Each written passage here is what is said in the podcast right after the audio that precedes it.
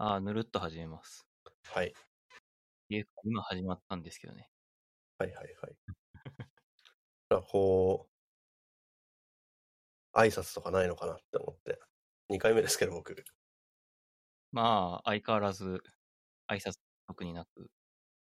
なんか最近さ、あの、朝日新聞、ポッドキャストも同じようなこと始めててさ、ああ、なんか、普段はちゃんと番組として、朝日新聞の〇〇ですって司会の人が話して、今日のき、今日はこのテーマでこの人をお呼びしてます。よろしくお願いしますみたいな、オープニングトークから始まるんだけど、なんか、週に1回雑談会みたいなのがあって、うんうんうん。雑談会じゃないな、ニュース雑談というコーナーが最近始まって、うーん。記者をゲストに呼んでいるんだけど、フルネームを言いさえせずに、ただ話し始めるという。うんうんうん。いやー、その、うん。そういうのって、実は、撮る側は割と大変というかですね。なんか前に僕がここに来た時に、コーナーをやりたいみたいな話をしたじゃないですか。しましたね。うん。あれって、ディズニーランドで例えると、まあ、僕ディズニーランド行ったことないんで、あんまり詳しくないですけど、あのー、なんでしょう。なんかこのアトラクションが面白いからやりたいっていう意味ではないんですよね。その、ゴーカートとかがやりたいみたいな。 うんうディん。ズニーランドにゴーカートがあるのかは知らないですけど、メリーゴーランドとか、そういうのに乗りたいって意味ではなくて、多分ファストパスは使いたいみたいな、そういう意味。おー、ど、どういうこと なんでしょう。だからこう、収録の話に戻ってくると、やっぱりこう、形式が決まっていたりすると、うん。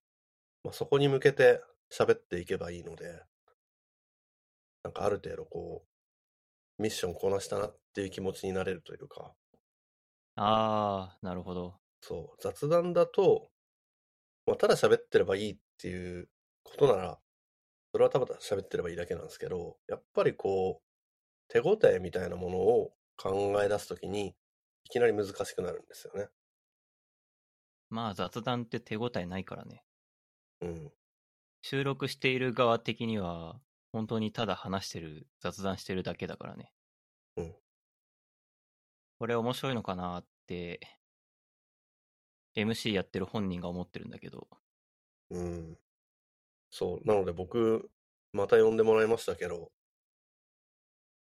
前のやつ良かったのか悪かったのか、よくわかってないから。まあ、あの、N 数1ですけど、あの、僕的に面白かったので、あ、読んで本当まですす。かそれはは良い。かったです。はい。僕は面今日も白かったで頑張りす。ます。ええあの、自分のポッドキャストで、ほぼ唯一ぐらいで複数回聞い た。 それね、僕一回も聞いてないんですよ、実は。あのーなんでしょう。出る側とやる側でやっぱり違うんですよね、それって。こう手応えの種類っていうか、僕は編集もしないし、どんな人が聞いてるかもわからないままやっているので、その、出来上がったものを聞いてもそんなに自分へのフィードバックにならないというか、まあ、確かに。どっちかっていうとまた小島さんとこうやって話す方が、ああれ良かったんだなとか、あそこもっと頑張ろうとかっていう感じになる気がする。いやー、なんというか、笑いどころが結構たくさんありましたね。前回あ、は。ほ本当ですかよかった。こう個人的にはですけど。まあ、題名にした、あの、叩いて被ってじゃんけんぽんしかり、なんはないり。はいはい。あれは僕の中でもよくできた方ですね。うん。うあと、やん。っぱ真面目な話の後にふざけているのがいいですよ ね。ああ、それは編集でなんとかならないですかね。こいうやいやいやいやいや。先に真面目な話をした風に。なんかこう、真面目な話とふざけた話が一つのエピソードに入ってるっていうのが重要だと思っていて、ああ、なるほど。ずっと真面目一辺倒じゃないじゃないですか。どんな人間も、おそらはいく。はいはい。多分、世の中の多くの人は、普段は毎朝7時半とか7時とかに起きている人でも、うん、うん。あの、1年に1回ぐらいは、あの、午後11時とか12時に起きるみたいな、午後じゃないな、午前11時とか、えー正午とかに起きるみたいな、そういう日を過ごしているはずなんですよ。うん、うん。常に完璧ってわけじゃないじゃないですか。そうですね。やっぱその、なんか表と裏じゃないけど、両面あるっていうのがやっぱいいですよね。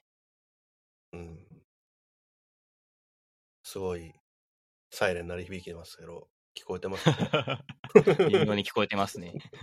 はい。そんな感じで、えーやっていこうと思いますが、今日結構、えーこういう話をしようっていうのがあったので、いきなり話題を切り出すやつですけど、はいなんか、月曜日のたわわっていう文字列が、ああ、そうそう。あのー月曜日のたわわっていうツイッターで連載ってはいいのか何なのかわかんないけど、まあ毎週月曜日に更新されている漫画があっうーて、ん、うん、うん、うん、で、えーっと、その漫画は結構、まあツイッターでは受けていて、うん、うん、うん、なんて言えばいいんですかね。例えばコミカライズ、商業誌としてコミカライズもされているし、なんか短いけどアニメにもなっている。あ、そうなんですね。そうなんですよ。そういう、まあ、作品っちゃ作品なんですけど、それが日経新聞の全国紙の紙面に、の広告として掲載されてたんですね。うん、うん、うん。で、えっ、と、その広告を出稿した側としては、あの、今年の4月4日に、えーこの広告が出たんですけど、うん、うん、うん。 4月4日っていうのは何かっていうと、今年、こ新年度始まって最初の月曜日うーん、で、まあ、あの、この漫画のコンセプトはもともと、あの、月曜日が憂鬱な社会人のために、あの、まあ、その画像一枚で元気になってもらおうというところから始まっているらしく、おー、優しい。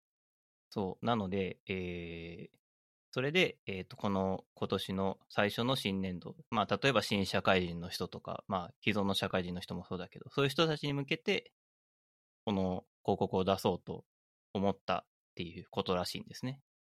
うーん、で、まあなんでこれを僕が知っているかというと、まあなんか炎上してたらしくてですね。うん、うん、うん。まああの、炎上する理由は正直わかるんですよ。あ、そうなんですか。そうなんですよ。それ、あの作品見て、み、そんなすげえじっくり見てるわけじゃないんだけど、まあ、なんとなく見ているとですね、はい、はい。まあ、男尊女卑とは言わないんだけど、明らかにこう、男性が女性を見る視線みたいなところをすごい描いてる。うーん。し、なんとなくこう、なんだろうな、危うい作品だなってずっと思ってたんですよ。うん、うん、うん。そのポリ、ポリコレ的に。はい、はい、はい。で、まあ炎上してて、まあ炎上するのはわかるなと思う。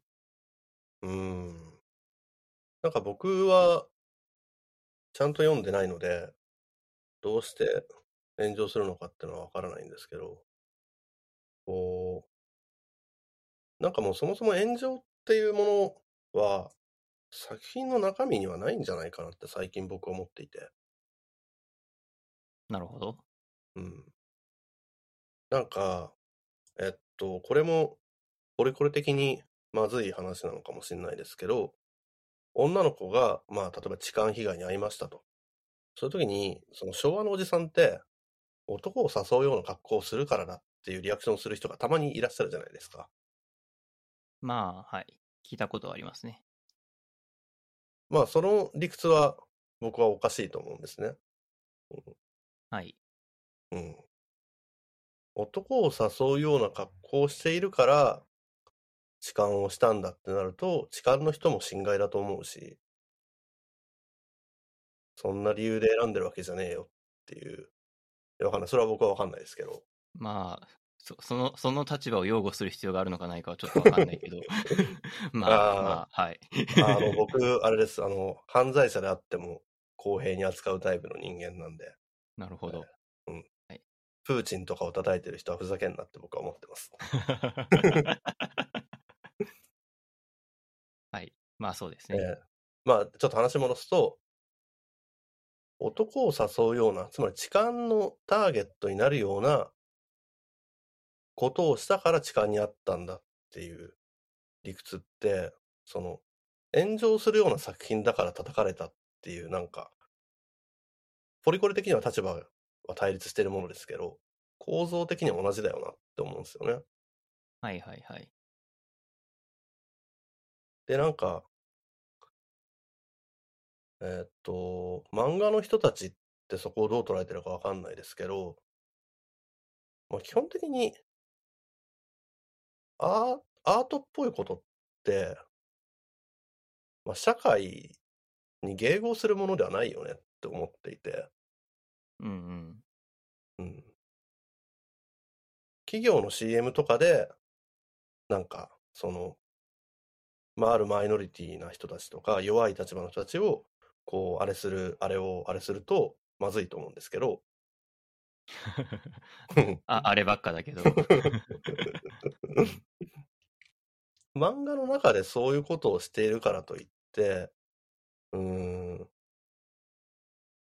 しているからといってっていうか、漫画ってそういうものじゃんって僕は思っていて、うん、まあなるほど。なんかもっと、もっと、もっと痛烈に人が怒ることをやった方がいいんじゃないかって思うぐらい。うんうん。まあ、そうなんですよね。なんというか、ここまでことが大きくなったのは間違いなく日経新聞に載ったからだとは思うんだけど、うん。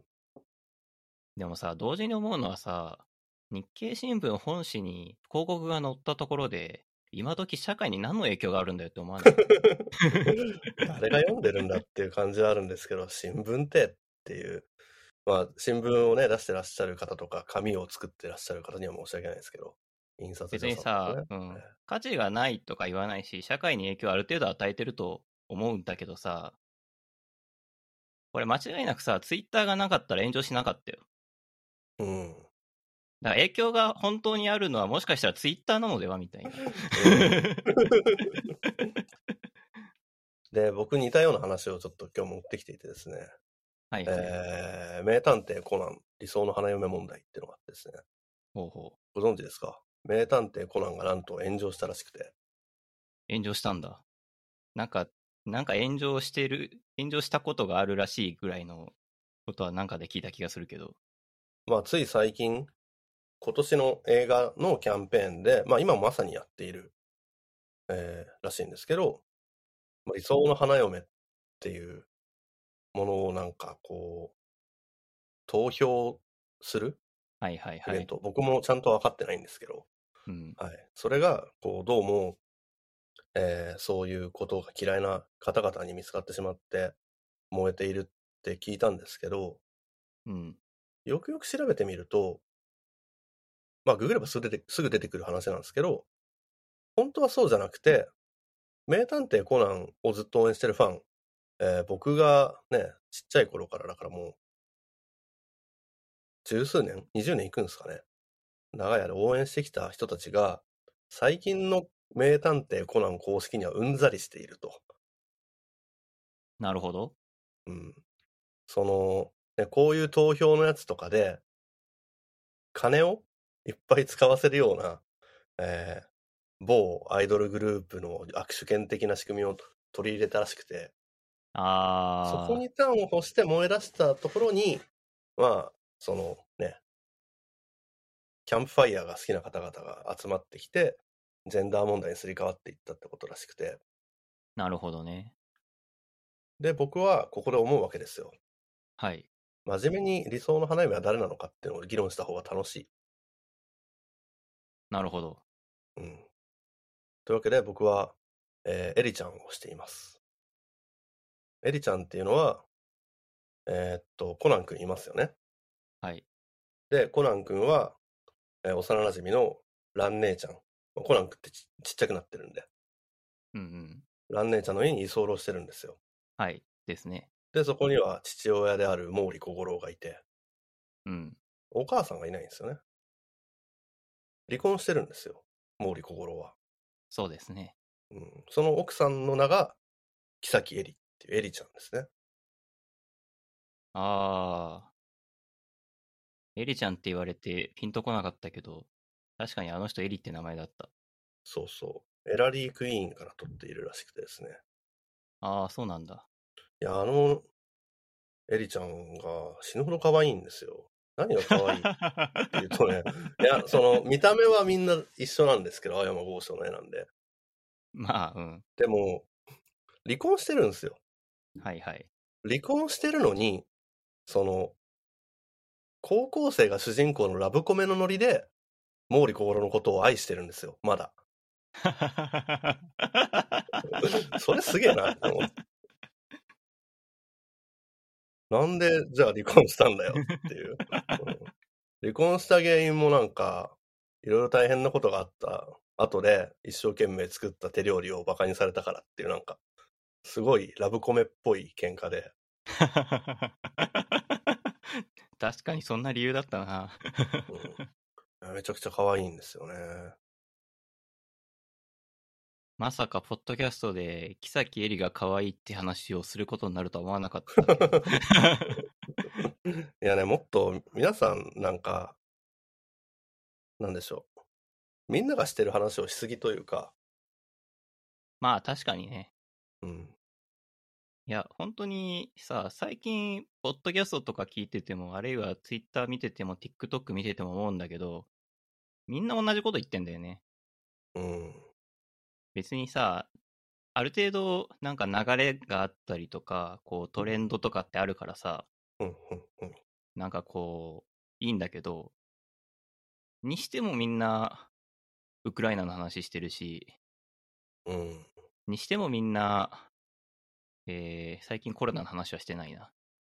にしても最近みんな、なんとかの話をしているなって、あの、具体例が出てこないけどよく思う。なんか、テーマもみんな一緒だし、そのポリコレっていう世界になってから、意見も一緒になってきたと思うんですよね。うん。あんまりその、マジョリティから外れている意見を出すと、燃えるので、うん。まあでもそれが、マジョリティから外れていることを叩くこと自体は問題ないのか、お前らはって僕は思いますけど、うん。うんっていうかさ、あの、これ、ここで、あの、要はバランスだよねって話なんだけどさ、要はバランスだよねおじさんになっちゃうんだけど、はいはいはい。別にさ、そのさ、さっきの広告の件にしても、全面的に僕も肯定はする気はないけど、全面的に否定する気もないし、うん、その、なんだろう、ツイッターで見ただけだから、その議論をしている人がこの世に何千人いるのか知らないけどさ、あの広告を肯定したからといって、別にその女子高生を性的な目で見ることを肯定するわけではないじゃないですか。そうなんですよ。だから別にそこはそれなりにググレーというか、なんかこうグラデーションがあるはずで、単純化しすぎだと思うんですよね。うん。物事ってそう簡単じゃない。まあ、絵だし。うん。うんで、絵ならいいのかっていう観点は確かにある。そうですね。それは間違いなくある。けど、多分、その、絵で OK とするなら人間も OK と考えているはずだっていうのは、その決めつけは多分間違ってる。うん。まあ、あと、その、それで社会が良くなってるのか悪くなってるのかっていう測ることが難しいところがあると思っていて、はいはい。うん。本当はそういう全体で見ないといけないと思うんですよ。うん。例えば僕、あの、えーっと、スマホの、なんか匿名の SNS みたいなのをやっていて、まあ、カテゴリーが分かれてるんですよね。うんうん。で、こう、エロいことばっかり投稿するカテゴリーがあるんですよ。なるほど。で、なんか、生真面目な人たちが、それをなくせって言うんですけど、うん。そういう場所ってそういう投稿する人はいなくならないんですよね。だから、そこに閉じ込めているみたいな。うんうん。うん。だから結局、その、なんだろう、行動を規制したからといって人間が変わるわけではなくて、じゃあ、それをどう扱うのかっていう話ができれば簡単なんだと思うんですけど、残念ながら日経新聞という名前だけメジャーな名前だけって言うと マイナーな場所で、紙の日経新聞っていうもう誰が見てるんだかわからない、えーもちろん見てる人はいるんでしょうけどね。電車の中で新聞読んでる人を見なくなりましたよね。でも、うん、まあ、見なくなりましたね、本当に。そういう場所での表現活動が社会に対してどう影響してるのかっていう話はもう観測が無理なので、うん。っうん、ていうか、一番引っかかったのはそこなんですよね、僕。うん、うん、うん。なんで、新聞の広告なんかで大騒ぎしてんだろ、この人たちって思って。ただ、でも、日経新聞っていう舞台は、まあ、やっぱり名前がね、こう、名前なだけあって、まあ、僕もたまに読みますし、えっと、紙ではないですけど、うん。まあ、読んだからわかるかっていうとちょっと怪しいんですけど、あの、なんていうのかな。NHK みたいな場所だと思うんですよ。お前らはちゃんとしててくれ的なポジションがある。そしてそこで何かやれば、こう、怒っていいっていうか。まあ、さっき、そんなんに社会にどんな影響があるんだと言ってしまった手前、手のひら返しするようで恐縮なんだけどさ、うんうん。その新聞とか、その、いわゆるマスメディアに対して広告を出す権利っていうもの自体は結構重要なことだと思うんですよね。そうですね。あのー民主主義ハックとも言われるけど、例えば、えーっと、どんな人でも、うんうん。その、なんていうんですか、選挙に立候補したりすると、うん一応一定の時間、その演説というか、そのこの選挙のために私はこういう考えでこういうことをしますみたいなことを言う時間みたいなのが与えられたりするじゃないですか。あの選挙って言っても都知事選とかそういうのね。富山光一みたいな人も出れる。ちょっと名前までは覚えてないんだけど。はい。で、出て自分の意見を表明することができるじゃないですか。そうですね。その、まあそれは国のやっていることだから、そこで規制をしてはならないっていうのは憲法に書いてあるので、うんうんうん。まあ、こう、難しいんだけど、まあ、やむを得ないというか、別に法律には違反してないしな、みたいな感じで生温かく見守るしかないわけなんだけどさ。うんうんうん。こう、マスメディアもそれに近いところはあると思うんだよね。そうですね。何かしらこう、プラットフォーム的なうんものなわけじゃないですか。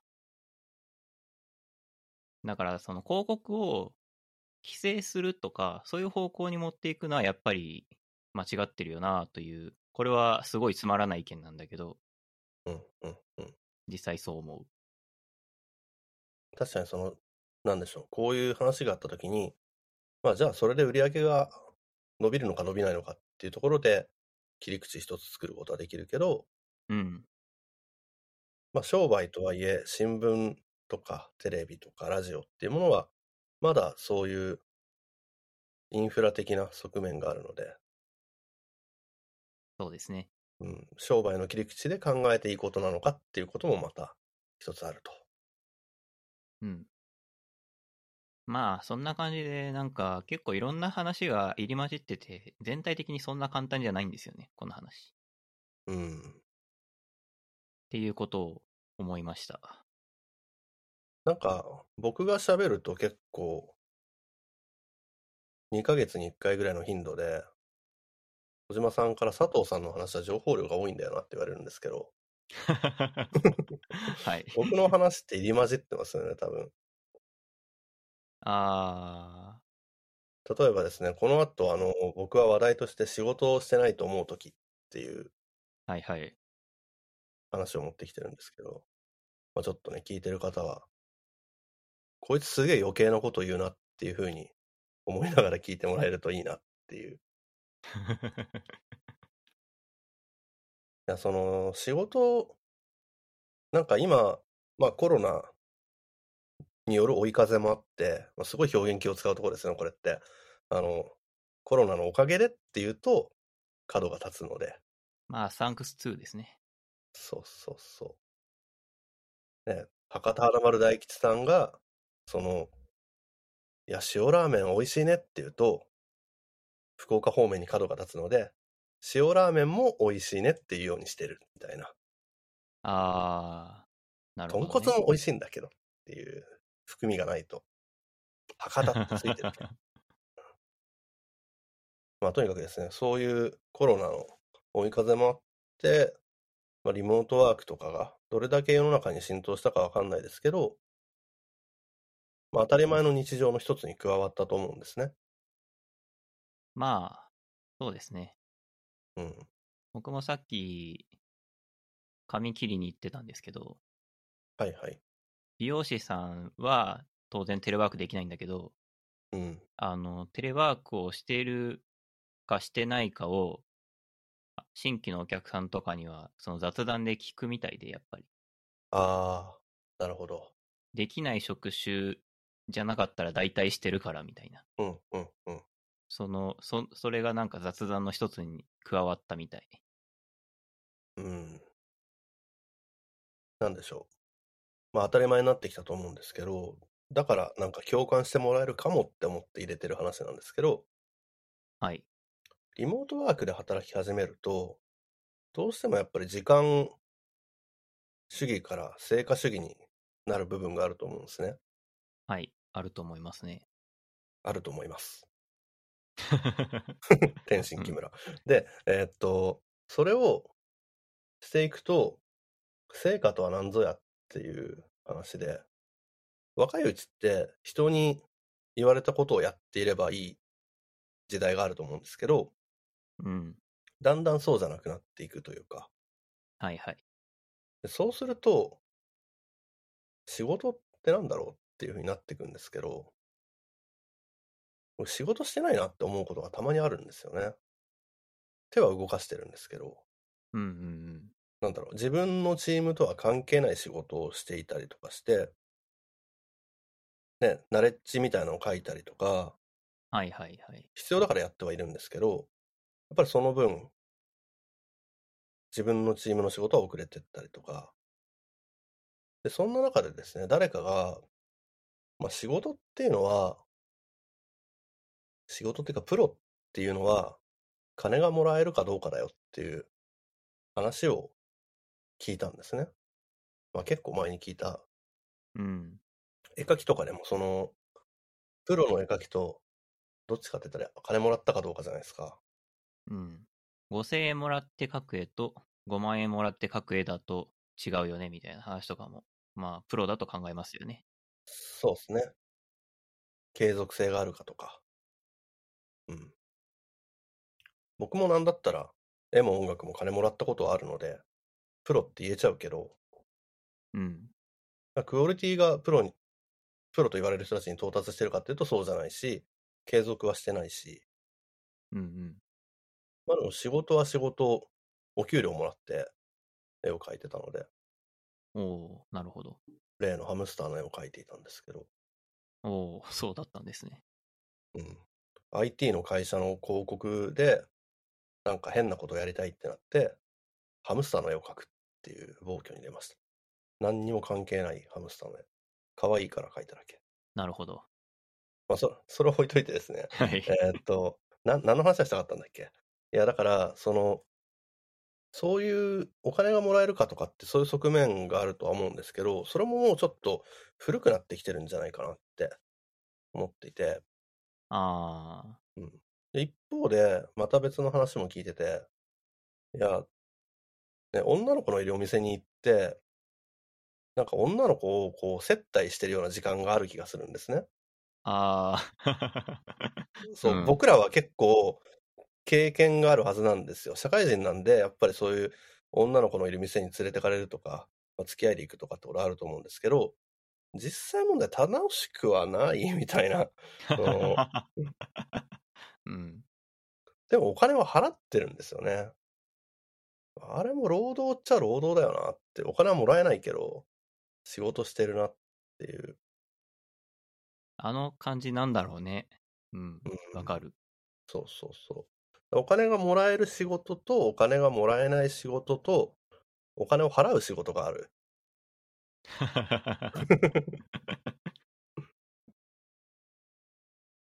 まあ、その、なんていうのかな。あの、働くっていうことで得るべき価値が、お金だけじゃなくなってきてるんじゃないかっていう話にもなると思うんですけど、まあ、そこまで展開しちゃうとあれなんで、僕は、えーっと、とりあえずお金をもらう仕事を、なんか、お金をもらう仕事っていうか、その観点で名前を分けた方がいいよなっていうことで、えー業務って呼ぼうと、ちょっと、さっき心に決めたっていう話なんですよ。えーっと、全然話ぶっちぎりますけど、揺れてますね。はいマジっすか収録中に地震が起きた回。えーっと、突然の告白なんですけど、僕、小さい揺れはもうわからない体になってしまいました。あ、そ、そうなんです ね。アル中かもしれない。いや、普通にあのコップの水が揺れていたんで、はいはかいらはい。い体も揺れてるし気づきました。やー何かあったら収録を中断して、えー避難しましょ多分収まったかな。う。うん。な大んか丈夫ね、な気がする。うん。小さい揺れだからといって油断してはいけないっていう、次にでかいのが来るかもしれないから。そうっすね。前回の地震とかなんかそんな感じでしたね。前回っていうか停電が起きた地震。はいはいはい。あの時は僕起きてたんですけど、あの時もポッドキャストの収録が終わってアフタートークしていた頃だったんですけど、はいはいはい。なんか揺れ、揺れ出して、こう、一回収まりかけたなって思ったら収まらなかったので、机の下に隠れて、で、その机の下に隠れたとこドンと来たっていう地震でしたね。あああの時は。ー。そういえばや、やりましたね。その、机の下に隠れるっていう。長年してないなと思って。いや、僕は、あの、あれなんですよ。机の上にいろいろと落ち、頭に落ちると危ないもの、あ足とかに落ちると危ないものがあるので、机の下に隠れる合理性が現状あるんですよ ね。うんうんうん。それで言うと、僕はもうなんか、なんか、こういうところで言うやつじゃないかもしれないですけど、明日死んでも別にいいやっていう生き方をしているので、身を守る合理性があんまりないんですよ。死んだらそれはそれでいいんじゃないかという、まあおじさんってみんなそうなんじゃないかなって僕は思ってるんですけど、子供とかいたら別かな。まあ、どうなんですかね。うん。まあでもその、なんでしょう。まあ男の体をしているので、何かの役には立つから、退路を確保して、まあいつでも家から飛び出して誰かを助けに行けるようにとかは思ってますね。地震が起きた時は僕ん家の玄関は開いてます。おー、意識高い。うちのマンション、おじいさんおばあさん多いから。地震が起きたので、話が思いっきり脱線しましたが。はい。脱線した流れで別の話に行こうとしてます けど。 戻らないんだ。いや、なんか戻っても僕、あの、いや、業務って呼ぶことにしたっていうところで、 あ、そういう意意思表明なんです ね。はい。イングランド王ウィリアムって言おうと思ったんですけど、だから、業務大抵ですよね。わかりますかいやだわかか、らんなんわか、かんないけど、わかんないけど、ダジャレだということが分かっいや、だから僕、なんか、仕事中に業務って聞くと、ウィリアムって思っちゃうんですよ。た。でも、言っても絶対誰にも通じないから、なんか通じる基盤をここで作っておきたくて。 だから僕が急にウィリアムって言ったら、業務のことだと。はい。調べて Wikipedia を貼っておき ます。概要欄に。 わかんないから。いや、あのね、悩みなんですけど、はい。僕、老人が多い町に住んでいて、はいはい。まあ、老人に優しくしてしまうんですけど、いや、いいんじゃないですか。うん。いやそれがいいことなのかどうかっていうのを僕は悩んでいて、ほうほ特に電車ですね。う。うん。僕す、おばあさんとかに席譲っちゃうんですよ。うんうん。それが果たしていいことなのかどうかっていうのが最近の悩みで、なるほど。うーん、ちょっと僕の観測範囲なので、おばあさんに偏ってる。電車であまりおじいさんを見ないので。えーだから、まあ、ジェンダー的なことじゃないんですけど、あの、おばあさんに席を譲ると、10%以上の確率で、ブチ切れられるんですよ。おお、結構確率高い感じがする。うん。僕の乗ってる路線の問題かもしれないですけど、はいはい。うんなんでなのかは分かんないですけど、まあ、やっぱりその年を、ね、お年を召しているので、なんか感情がこう、理性を超えてしまうっていう瞬間が多いし、まあその、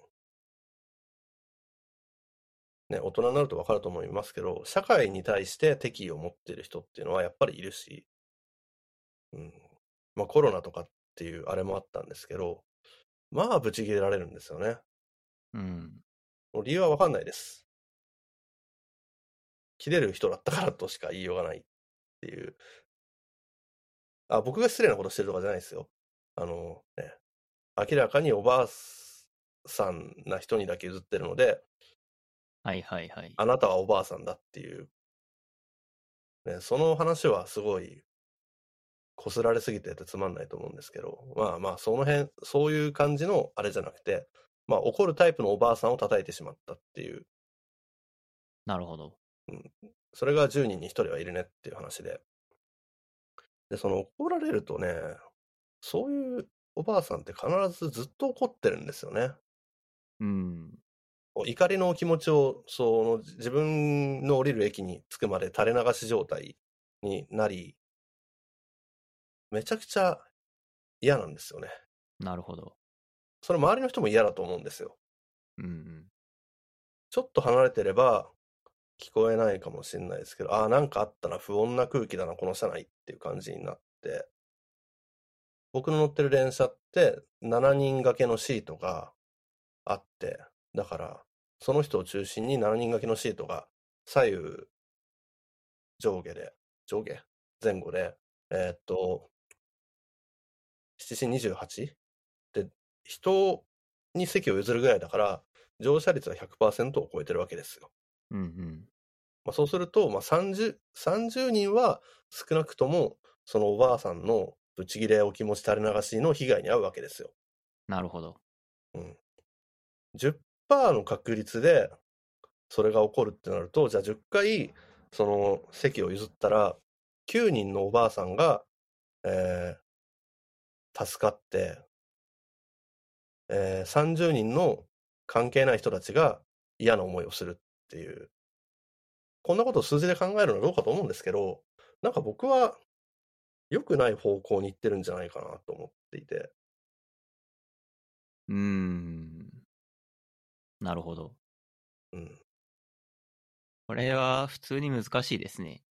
うん僕の友達なんかは、絶対座らないって言ってました。僕もそっち派ですね。絶対座ってないわけじゃないけど、こんこん混んでる時に電車に乗ったら、まあ、まず間違いなく座らない。うん。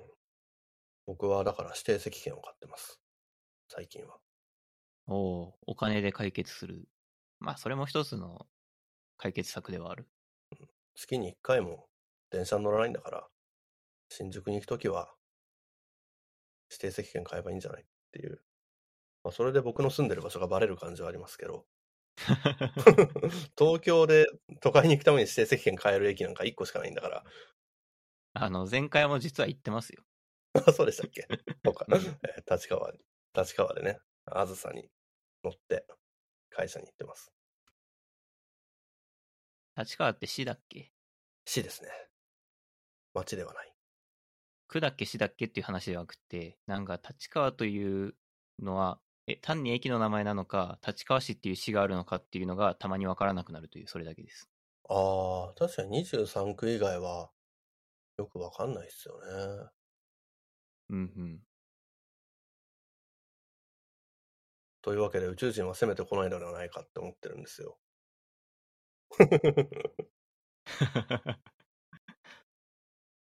いや、あのーちょっと説明すると、あのーちょっと収録トラブルで声が聞き取りづらくなってしまって、で、えー宇宙人みたいな声になってるって言ったら、宇宙人の話をしたいっていう流れになったっそういうことです。ていう流れです。あのーもしかしたら編集 で流れが分かってな、分からなくなるかもしれないのであり説がと明うをごしざていおますきました。はい。で、えーっと、宇宙人って、地球人と接触するメリットなくないですかっていうふうに思ったんですよね。まあ、思うだけなら俺も昔から思ってる。か、どんな地球、どんな、宇宙人から見たらこっちが宇宙人なんですけど、どんな奴らかわかんないし、でもこう、そう、周到に調べたところ、まあ、まだ現時点では宇宙に住んだりとかはしてないっぽい。だから宇宙にこう警察的なものを配備とかはしてない。から、その遠くの星に行って欲しいものって友達じゃないはずなんですよ。資源とかだと思うんですよね。うん。うん、確だかに。から、なんか土星とか木星とかを、こうしれっと自分のものにしてしまって、なんか、ヘリウム3的なものをいっぱい持ち出して、終わり。で、それを、その、なんていうのかな。まあ、地球人が後から文句言っても、いやでも、あなたの星ではないですよね、みたいな。そこで戦うかっていうとね、戦うのもなんかよくわかんないし、うんうそうした方がいいよなって思ってたんですけど、はいはい。でも地球って綺麗じゃないですか。まあ、そうです ね。うん。なんか、ベジータとナッパとか来た時に、やっぱこの星は綺麗だっていうことを言っていて、いきなりドラゴンボールの話になりましたけど、うんまあ、ドラゴンボールわかんないけど、わかんない流して人にあれすると、 ナッパが栽培マン出した時に、お、この土はいい土だぞ、みたいな、突然言うんですよ。なんでそんな一瞬でわかん、なんか、ガーデニングとかやってる人なのかなって思うっていう一瞬があるんですけど、みるうんいい栽培マンが育つぞとかって言ってて、なんでそんなわかるのって。まあなんかそういう、 うんあの、綺麗な星なので、まあ水が綺麗なわけですよ。多分。だから、まあ綺麗な水を欲している宇宙人だったら攻めてくるかもなってちょっと思ったっていう。カッパ星人とか、わさび星人みたいなのがいたら。名前がすごい 安直だけど。はい、雑談でした。別にさ、地球の話でもそうなんだけどさ、人間は三原色で物を見るじゃないですか。で、鳥は四原色で見てるみたいな話があったりするじゃないですか。なんかそういうのを考えると、こう、人間、人間と鳥でさえそうなんだから、人間と宇宙人で、なんか物事の美醜の考え方とか、全然違う気がする。いや、そうなんですよ。あの、地球が美しいって言ったのは見た目の話ではなくて、あの、水が、生き物が住めるっていうぐらいの意味でしかないんですけど、うん。ああ、なるほど。わさびが育つような水も流れているところによっては。まあでもそれはなんかすごい僕は感じていて、なんか宇宙人と最初にコミュニケーション取るとしたら数学から始めるんだろうなって思いませんかああ、なんかそれよはいはくい。言われるんだけど、うん。正直よくわかんない。いや、数学って人間が作ったものではっていう感じがするから、宇宙人がおと人間で同じ数学を共有しているという暗黙の過程がよくわからない。いや、うーん。例えば1とか2とかっていう数字も、数字っていうか何でしょう。勝手に1とか2とかっていう単位を決めて計算をしているので、基礎は同じだと思うんですよね。うん、うん。ただ、10進数なのかが、すごい怪しいとは思うんですけど。まあ、その辺もある、ありますね。うん。で、なんかあと人間が決めたっていうことを言い出すと、なんか、うーん、音楽って、あの音階って、まあ、ドレミファソラシドと、あと黒い鍵盤があるやつ。あれってどうやってもあれになると僕は思ってるんですよ。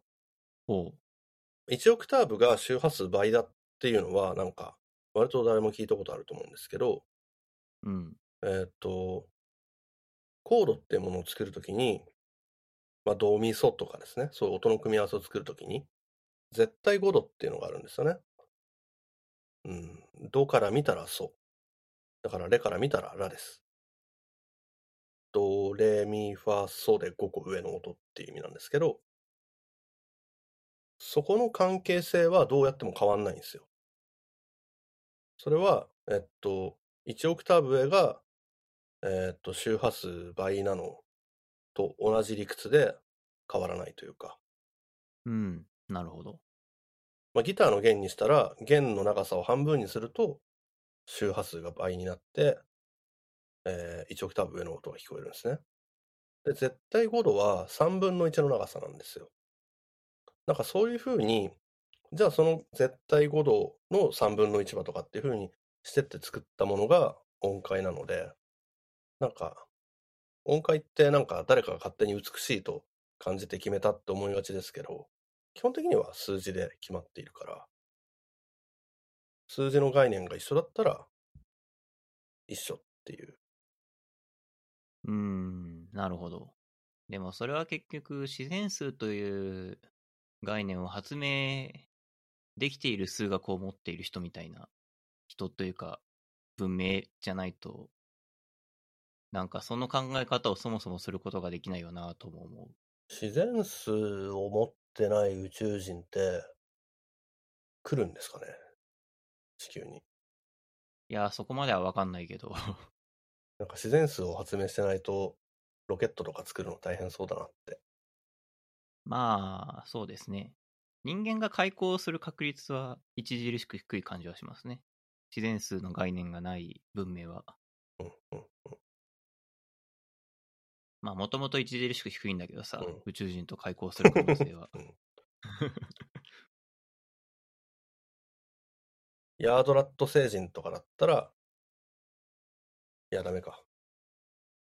いや、あの、瞬間移動する宇宙人だったら、発明いらないよなってちょっと思ったんですけど、うん。ヤードラット星人っていうのは、あの、ドラゴンボールに出てくる、あの、悟空に瞬間移動を教えてくれる宇宙人ですね。そうなん だ。えーただ、知り合いのとこじゃないと飛べないんですよ。だから無理って今思いました。ああ、なるほど。その人の気配を探ってそこに飛んでいくので。知り合いのとこなら飛べるって、なんか、こう、あれですね。一度行ったエリアなら、ワープすることができるゲームみたいなああ、感じがしますね。ドラゴンクエストですね。ドラクエもそうだっけ、うん。ルーラーですよね。僕ね、実はドラクエやったことないんだよ。あ、マジっすか。そう。ファイナルファンタジーは少しやったことあるんだけど。はいはいはい。なんか世代を感じますね、それは。世代なのかないや、なんでしょう。今の、今の人って、もうそもそも世代論みたいなものが、本当かって思うぐらいに多様化してると思うんですけど、うん。そうっすね。まだでも、その、まあ、5個とか6個とか、7個とか8個とか、まあ、一回りぐらいしか離れてない僕の代は、みんな同じことをするんですよ。おう。うん。みんな同じテレビ見るし、うんうん。みんな同じ漫画見てるし、みんなドラゴンボールは見るんですよ。なるほど。うん。いや、もちろん例外はいますよ。でも、なんか、それは自分はマイノリティだって自覚があるんですよね。見てないことに対して。うん。なんかその、この代で流行ったからといって、まあみんな見てるとは限んないよなと思いながら話題に出すのためらうっていう現象は多分昭和生まれの人間にはないんですよね。うーん。まあ、それで言うと、僕が見てるものは誰も見てないだろうなって思いながら生きてますけどね。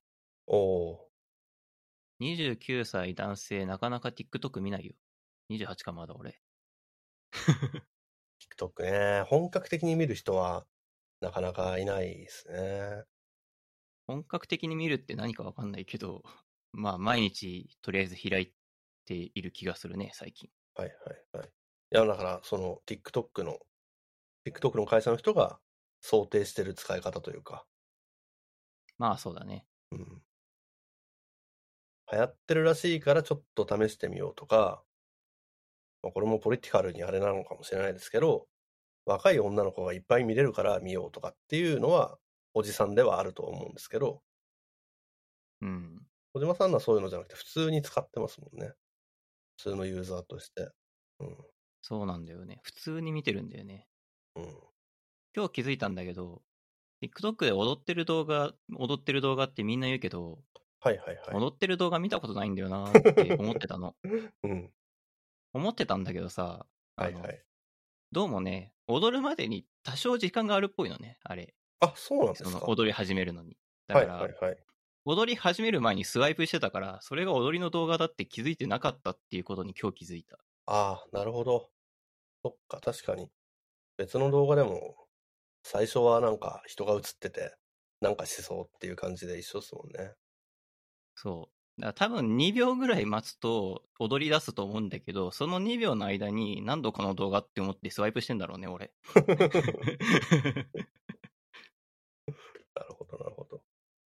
いや、でも本当に、あの、TikTok って0秒が全てだから、あそこで見る、あの、スワイプさするしないが大体決まるから、はいはいはい。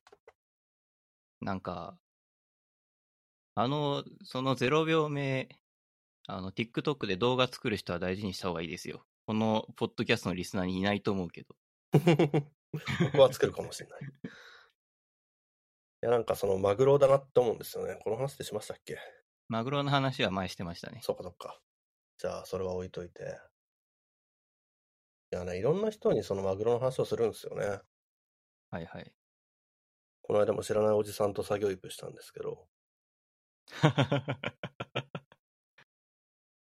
どういう流れなん知らない人と作業イプ、あの、おじさんじゃなくても、普通に、 どういうことってなるんだけど。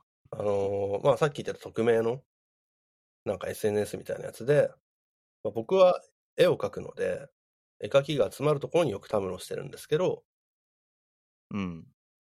まあ絵描きといえば作業一プっていうのがある、あるみたいで。まあ、不調はありますね。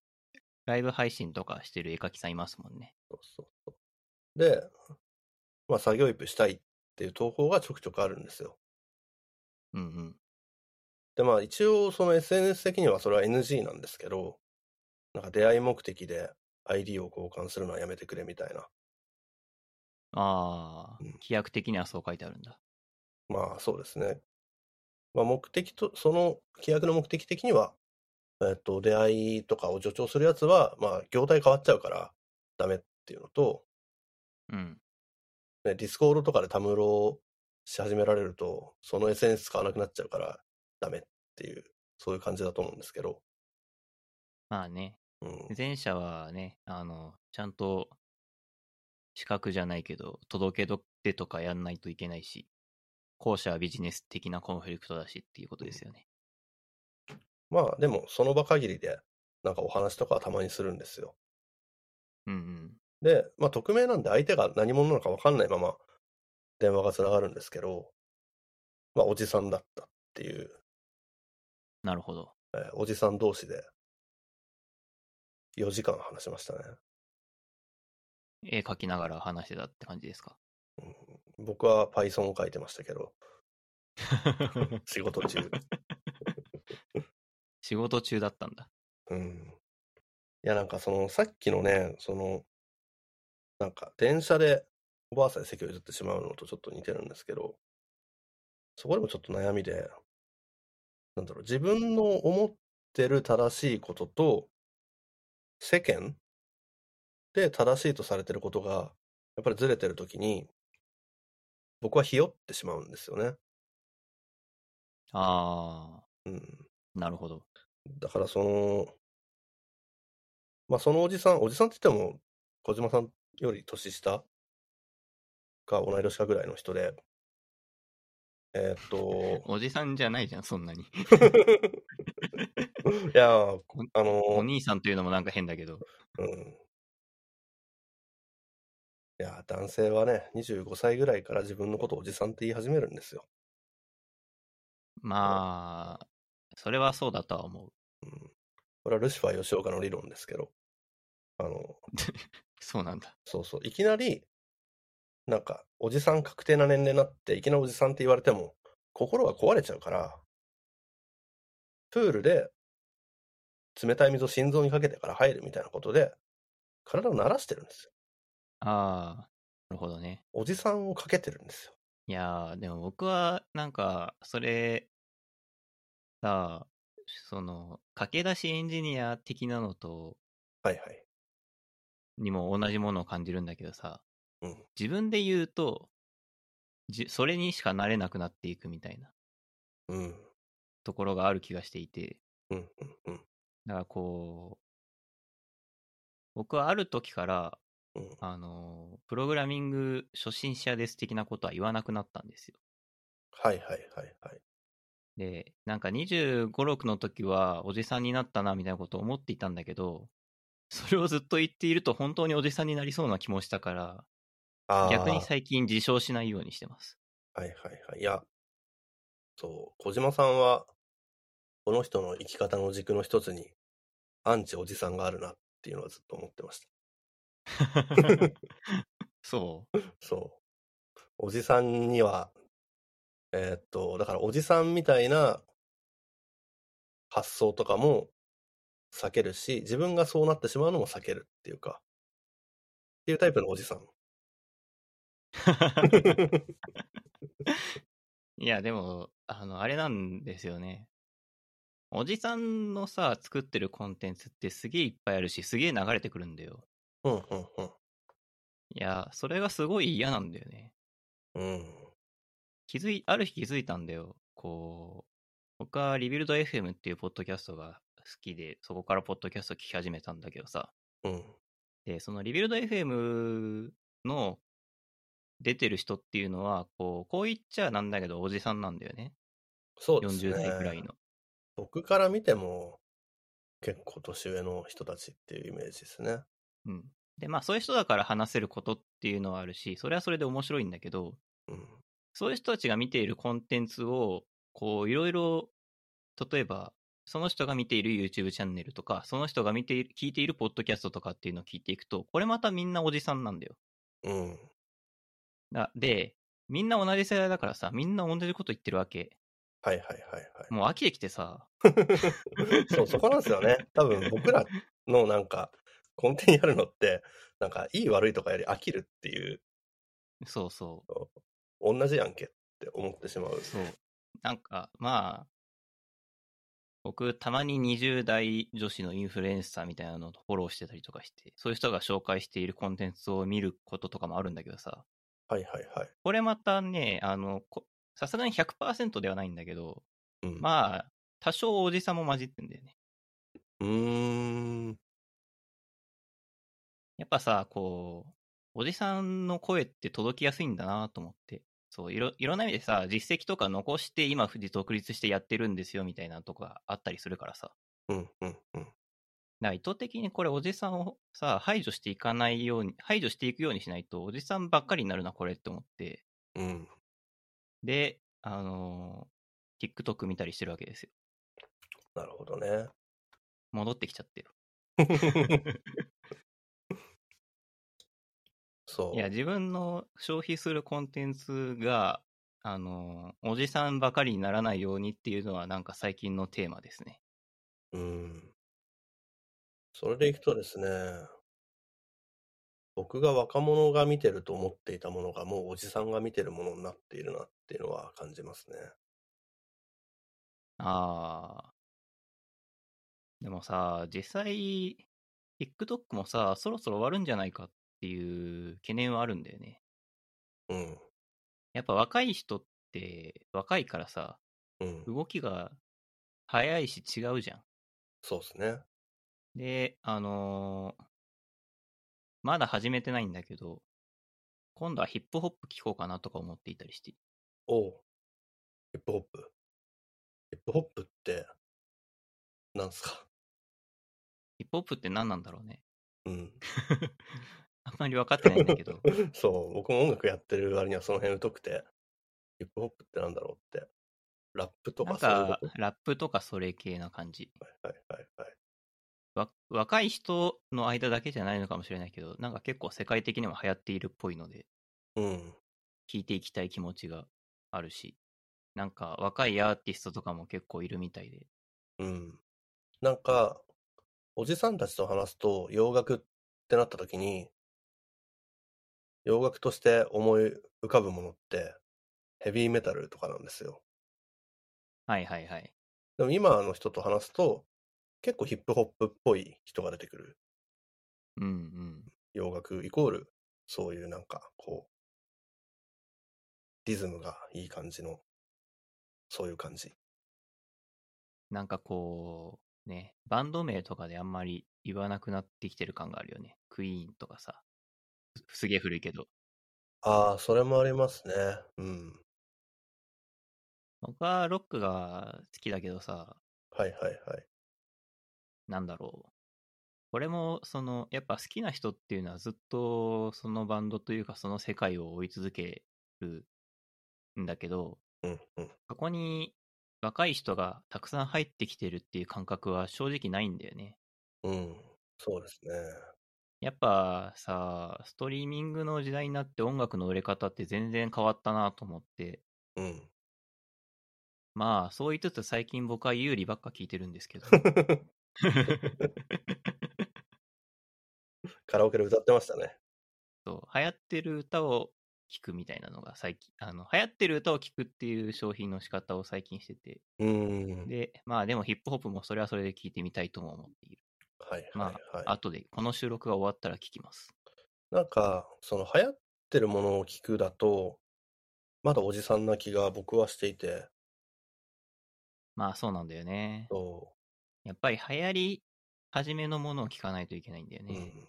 福岡行って明太子とか豚骨ラーメン食べてたら、福岡の感覚ではなくて、観光客の感覚なんですよね、多分。うんうん。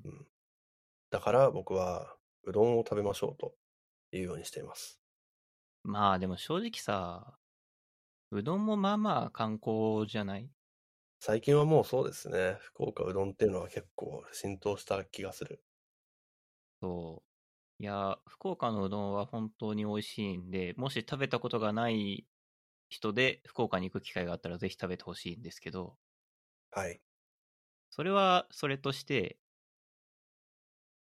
もううどん、福岡にうどんのイメージないわっていう人の方が最近あんまり合わなくなってきている感じはする。そうですね。うんん。なんでしょう。福岡に住むしかないのかな、そしたら。まあ、うちの会社フルリモートなんで、うん。引っ越したいなって思えば、うん、うん。あと。は、その引っ越しプロジェクトを完遂させることができれば、できますね。いやー、引っ越しプロジェクトが完成しないんですよね。いや、引っ越しプロジェクト大変だよね。ほんと大変で、うん。片付けなきゃいけないし、ゴミも出さなきゃいけないんですよ。間違いない。うん。結構、ゆるゆると話しましたね。そうですね。ここいらで謎にテック系の話をしますか。あ、いいじゃないですか。そういえば我々は、テックの人なのだった。そうなんですようん。実は僕らはソフトウェアエンジニアなんですよ。今を、今をときめく。今、ときめいてるんですか。 いやー、本当に、その、こう言っちゃあれですけど、あの、未経験からエンジニアになりたいですって言っている人がすごい多いなっていう印象はありますよ。あー、なるほど。絵描きのイラストレーターになりたいとかっていうのと同じ勢いで、エンジニアになりたいっていう人がいる感じなんですかね。うん。なんじゃないかな。わかん、なんか絶対数までは知らないけど、もちろん。うん。僕は正直その、就職できなかったからエンジニアをになったので、うんうん。そんな人気の職業とはっていうのが、まだ信じられない感じが。僕も信じられないですね。うなんん。かプログラミングをしていたらここまで来たぐらいの感覚でしかないので、うん。プログラミングをしていたらここまで来たって思っていたのは、まあ去年ぐらいまでなんだけど、はいはさいすがはい。に去年、1年前ぐらいからちょっと感覚変わり、さすがにそろそろ変わり始めてきてはいるんですけど、まあうんうそんれは置いうん。といて。で、まあ、これ僕が2年ちょっと前ぐらいに転職活動していた時に迷っていた、迷っていたというか思っていたことを2う年ん越しうん。に喋ろうかなと思って喋るんですけど、お、いいですね。あの、僕今サーバーサイドエンジニアなんですよ。はいはいはい。まあ、そもそもこれから話す前提をちょっとあらかじめ言っておくと、うん。僕らは Web サービスの開発をしてます。はい。で、Web サービスっていうのは、ほん、本当はここまで単純じゃないんだけど、大体3つのレイヤーに分かれていて、うんうんフロうンん。トエンドとバックエンドとインフラと言いますか、クラウドサービスって言った方がいいかな、今の時代だと。っそてうでいう、すね。大体その3つぐらいの時代に分かれていて、レイヤーに分かれていて、で、えー今、世の中で技術的な発展が著しいって言われているのは、実はフロントエンドの技術とか、パブリッククラウド、まあ、インフラレイヤーの領域なんですよ。うん。まあ、具体的にはフロントエンドっていうのは、そのモバイルアプリだったり、ブラウザだったりでできることがすごい増えているうん。っていう話だったり、えーいクラウドの方だと、まあ、コンテナ技術を筆頭に、すごい発展が著しい技術領域があったり、そもそも、まあ、AWS とか GCP とか、マイクロソフトの Azure とか、その辺のサービスが、その、まあ、アメリカの、いわゆるビッグテックって呼ばれてるところが、しのぎを削ってるわけですよ。うんうんうん。それはもう発展が著しいに決まってるじゃないですかって感じなんですけど。うん。で、あの真ん中に空いた、えーサーバーサイドとかバックエンドとか呼ばれている領域を僕らは担当してるんですね。そうですね。で、あの、世間的には全然トレンドじゃないんですよ、技術的に。うん。正直なことを言うと。そうだと思う。うん。なんだけど、この難しいのが、はい。このクラウドとかフロントエンドとかって、ある種やればできるみたいなところがあると、個人的には思っている。うん。ちょっとクラウドは微妙かもしれないけど、フロントエンドで、例えば、フロントエンドの成果は特に著しくって、なんか半年ぐらいで、なんかライブラリのトレンドが変わっていたりとかするから、そうですね。そういう状態が5、6年続いているから、うん。なんだそれって感じだけど、 自分で言ってて。なんでしょう。えーっと、この例えが通じるかわかんないですけど、まあ、ジョジョの奇妙な冒険みたいな感じで、はいはいはい。なんか、セクションがあるじゃないですか。一部、二部とか。ありますね。まあ、繋がってはいるんだけど、大きく変わっているので、途中から見出しても、まあ、ね、4部から見ても全然普通に楽しめるみたいな、そういう感じですね。そうですね。うん。例えばリアクトなら、ちゃんとリアクトを勉強してからネクストを勉強した方がいいのではっていう感じは、門外観的にはするんだけど、うん、うん、うん。まあ、それにしても別に、いきなり Next.js から入ってって言っても別にまあ、学び方としてダメではないっていう感じはする。うん。それはまあ、なんか大昔で例えると、なんか JavaScript のことよくわからんけど、とりあえず JQuery 使って DOM 操作するみたいなことを僕もやってたから、はいはいはい。とりあえず目的を達成するのが大事なのであって、っていうことを考えると、まあ、便利なものは使えばいいかという気もそうすなんるですと。よね。まあ、なんか、ちゃんとしたルートで勉強しろっていう話になると、まあ、まずは電気電子とはみたいな話になってしまう。 二進数とはみたいなね。 どこでそれを切るのかって言ったら実用になるので、いきなりネクスト勉強してもまあ別にいいんじゃないのってなるっていうところですね。そうなんですよ。うん実はガンダムも一緒なんですけどね。そうなんですか。ええ。あの、一瞬だけ話そらしますけど、いや、ガンダムっていっぱいあって、なんか全部見なきゃいけないんじゃないかっていうふうに思われてることが多いんだけど、別に一個だけ切り取ってそこだけ見りゃいいよって僕は思っていて、そういうふうに作ってるし、なんでなんかみんな全部見なきゃいけない気持ちになるんだろうってちょっと不思議だ。まあ実際それはそうっすよね。うん。なんか作品がこう出過ぎちゃうと、あの、一番オリジナルから辿りたくなる気持ちはまあわかる。うん。で、そのフロントエンドの人でも、やっぱコンピューターサイエンスやらないといけないのかなって思う瞬間があるみたいで、うん。まあでもそれは、ね、実用のことができるようになってから考えればいいやつなのかなとは思いますよね。まあ、それはそうですね。うんで、まあ、話をサーバーサイドに戻すんですけど、はい。まあ、今、ちょっと結論を言いそびれたけど、フロントエンドにおいては、なんかこう、やればできる感があるっていうのは、そのうん、目に見えるものを作りやすかったり、まあ、その、これがかなり大きいところだと思うんだけど、うんうん。そのフロントエンドって、根本的に、その根本的にというか、構造的に後方互換性を考える必要があんまりないんですよ。うんうんうん。それはなぜかっていうと、あの、相手が人間なんですよね。うん。人間っていうのは、すごい優れた AI を持っていてですね、柔軟 に、柔軟に対応できるんですよ。すごいよあね。そう、すごくてですね、ボタンの位置が、その、1ピクセル右に何かしらのバグでずれてしまったとしても、普通にボタンは押せるし、なんかずれてるなって思ったとしても押せるし、うん、あの、そもそもずれてることに気づかない人だっているわけですよ。うん。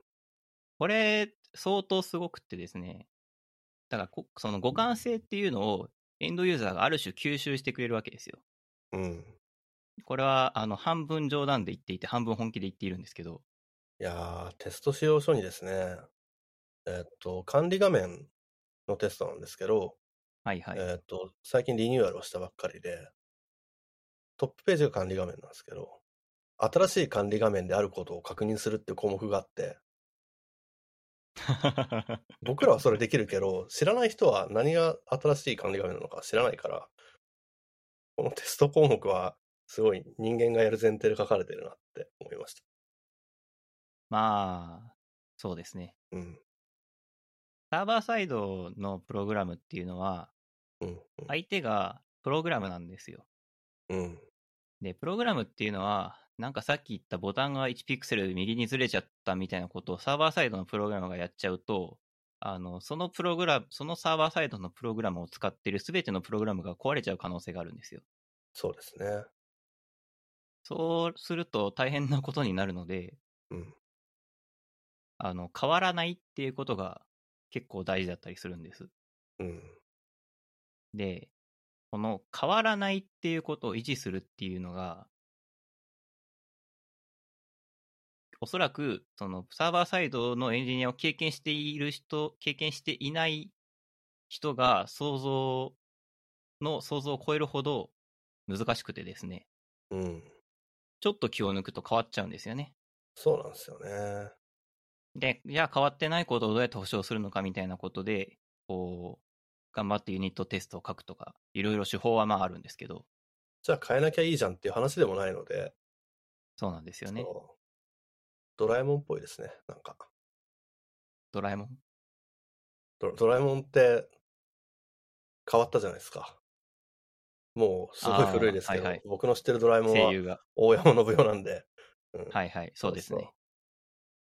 まあ、それだけじゃなくてずっと同じ、ね、時間止まってるタイプの作品でも、まあ、世の中進んでいくから、ね、サザエさんちはまだ黒電話で電話してますけど、僕らはスマホで電話するわけです よ。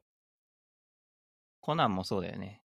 コナン、昔のコナンの映画見たらさ、公衆電話使ってめっちゃ笑ったも ん。そうそうそうそう。携帯電話を弁当箱に仕込んでたりするんですよ。どういう意味って思うんですけど。 いつの間にかなんか、それで、やっと本題に入るんですけど、はいはいはい。まあ、その変わらないことを保証することとかもそうだし、その、うんで、まあ、もっと言うとデータを扱うっていうのもあるんだけど、ちょっと話してると長くなりそうだから、ちょっと割愛するんだけど、まあ、データベースを変えるっていうのはすごい大変なんですよ。多くの場合。うんうんで、それもサーバーサイドエンジニアの責務うんうんなんですよね、多くの場合。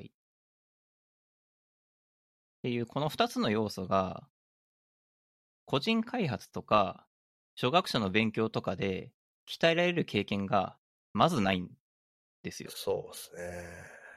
そうなんです普通に、その僕も、えーっと、プログラミング始めた時に、プログラムを変えちゃいけないっていう意識なんてなかったし、よね。うん、うん、うん。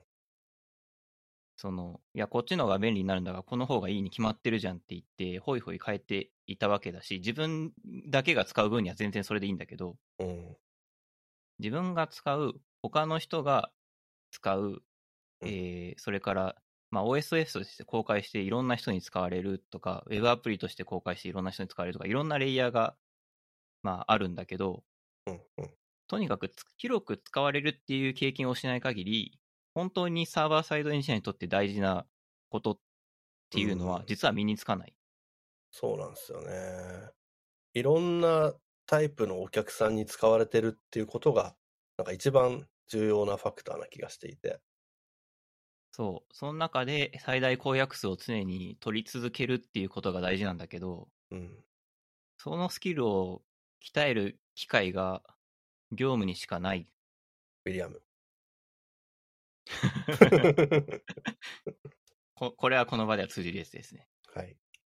で、あの、だから、一言で言言うと、サーバーサイドエンジニア未経験者がサーバーサイドエンジニアになるにはどうすればいいのかっうん、ていう話だと思うんですよ、これ。うん、うん。ブートストラップ問題だと思うんですよね。うん。なったもん勝ちですよね。そうなんですよ。うん。でもなんか不思議なもんで、ならないとわからないうん。のに、じゃあ自分はなぜなったのかって言われると、それもまたよくわからないんですよね。うん。まあ、一喉元を過ぎると暑さ忘れるみたいな感じなのかもしれないですが。なんか、なりたいって思ってなる人は、なんかわかるんですけど、仕事がいっぱいありそうだとか、はいはいはい。なんかフロントに飽きてきたとか、そういういろんな理由があって、なりたいって思ってなるって人のことはわかるんですけど、なんかいつの間にかなった人はなんでなったのかとかよくわかんないですよね。そうですね。うん。完全に個人の観測範囲内だけで言うんだけどさ、うん、うん。サーバーサイドエンジニアの知見って、言うほど世間に出てないと思うんだよね。あー、みんなさ、なんか、あのー技術のシェアとかしてるし、OSS とか公開してるし、うソんフ、トウェアエンジニアの世界は開かれてるんだって、みんな言ってるけどさ、うん、いや、言うほど開かれてないよなと思っていて、それはなんでかっていうと、この理由2つ言うのは表裏一体だと思うんだけど、うん、うん、うん、まあ悪く言えば自分の会社でしか適用できないから、うん、あの、まあドメイン依存だったりとか、そういう感じでしょっていうことで広く公害するモチベーションがない。うん。で、でもそれって裏を返すと、競合優位性だと思うんですよ。うん、うん、うん。他の会社には真似できないことを実はサーバーサイドエンジニアっていうのはやっていたりする。うん、うん、うだん。から実は別に、その、なんだろう。サーバーサイトエンジニアの世界っていうのは、見た目よりオープンじゃないんじゃないかなっていう気がしている、この頃。そうですね。で、でも、僕はそういうところに価値を感じるというか、あ、うん。オープンであるべきだとは思ってないですよ、別に。あ、はいはいはい。いや、なんかオープンってすごいいいんですけど、その、なんでしょう。いや、僕はなんか、技術者って言っても、あれなやつなんで、絵の、絵の話とか音楽の話とかしたんですけど、その、なんでしょう。やってすぐできることって、みんなやるんで、なんか、そうっすね。楽しくない、楽しくないんですよ。楽しくないし、差別化もできないし、そう。今、絵を描く人がこぞって、こうね、 iPad 片手にこう、なんか、なんだっけ、名前忘れちゃったけど、まあ、よくある絵描きの YouTube なんかを見て、こう、この感じで絵を描いていって、私もいつかイラストレーターになるみたいな、やってるんですけど、そんなことやってたら、なんかみんな同じ絵を描い描けるような、同じような、なんていうの、全く同じとか、同じレベルとかね、違いがないとは言わないですよ。でも、方向として同じことをやることになるので、あの、そうですね。それ、それやりたいのっていう、なんか、うん。多分単価もすごい下がるし、仕事も見つけにくくなるし、何よりやってて楽しくなくなっていくので、代わりがいくらでもいる仕事にうん。なっちゃいがちですよね。流行りの仕事ってそうなんですよね。なんかもう流行った時点でちょっと、なんか勝ちぐ、勝ち組になりたいみたいな気持ちで、そういう仕事に飛びつこうとする人っていると思うんですけど、流行った時点でダメだよって僕は思っていて、うん、間違いない。だから僕はしょっちゅうそういう人見ると、公務員になったらって言いたくなるんですけど、作業一プしたおじさんには言えなかったって話ですね。なるほど。うん。いやー、サーバーサイドエンジニアの仕事は、もうちょっょと。っと流行ってもいいと思うんだけど、個人的には。そうなんですよね。ただ、いかんせんね、わかりやすい魅力がなさすぎるんだよね。そうですか。そうじゃないかな。いやー、今、その、例えば、う僕らが働いている会社がうん。抱えているサーバーサイドの課題と、メルカリさんが抱えているサーバーサイドの課題と、サイバーエージェントさんが抱えているサーバーサイドの課題、多分、全部、全く違うと思うんですよね。そうですね。ななんかこう、共通して言えることがうんあ。まりないというか、うん。うん。うん。どうすれば、こう、サーバーサイドエンジニアの仕事が魅力的に伝わる候補ができますかね。うーん。それってでもサーバーサイドエンジニアになりたい人を捕まえるための広報ですよね。まあそうですね、興味がない人を捕まえようとするうん理由、理由というか、そこまでのことは求めてないですね。うん。いやー、難しいなーなんか、ね。まあ、ポジティブなところで言うと、エンジニアって2種類しかいないと思っていて、はいはい。エンジニアになりたかった人と、生まれた時からエンジニアの人。うんうん。小島さんとかどっちかっていうと生まれた時からっていうか、その、なんていうのかな。あんまりそこに意志がないというか、流れ的になったタイプだと思うんですね。そうですね。僕は、えー、絶対エンジニアになろうって思ったことは、 あの、今の今まで1秒もないです ね。うん僕も昔は商社マンになろうとしていたので、そうなんだ。まあ、やってみたら多分こっちの方が向いてると思うので、まあ、今でもそう思ってるのでエンジニアをやってるんですけど、はいはい。うんまあ、そういうタイプの人となりたいって思ってある日突然なりたいって思ってなる人そういう人ですよね多分広告とかで確保できる人材ってそうですね。少なくとも、その広告を見見た時になりたいと思っている人じゃないと響かない気がしますね。うんなりたい、もしくはなっている人。で、まあ、さっきのそのね、人手がいっぱいになっていくっていうところで、じゃあ実際そんなことはならないと思うんですけど、フロントエンドで技術者になるよりは、サーバーサイドで技術者になった方が、先がありますよみたいな言い方で釣るみたいな話は聞いたことありますね。あー、先があるんですかね。まあね、ぶっちゃけると、エンジニア全体に先があるのかっていう話にもなるので、うん、難しいですけど。その辺難しいですよね。うんモバイルのエンジニアの人とかがよくさ、うんその Google と Apple のおかげで仕事させてもらっているから、このプラットフォームが機能しなくなった時に自分たちは仕事がなくなるんだと思うと怖くなるみたいなことを言っているのを、まあ、稀によく聞くんだけどさ。はいはいはい。丸によく聞くんですね。うんうん。でもそんなことを言い出したらさ、我々は Google Chrome の上で仕事をしている、フロントエンドエンジニアは Google Chrome というか Chromium の上で仕事をしているから、うん、うん、結局 Google 製プラットフォームの上で仕事をしているし、うん。サーバーサイドエンジニアもまあ今時はクラウドを、何かしらのパブリッククラウドの上で仕事をしているうんわけだし、って考えると、まあ何かのプラットフォームに依存して何かしらの仕事をしているっていう構造は別にどの職種も変わらんのではという、そうですね。のエンジニアの職種、ウェブエンジニアの職種としては、ではっていう気がしてい る。我々は電気というプラットフォームの上で仕事をしているので、それも間違いない。うん。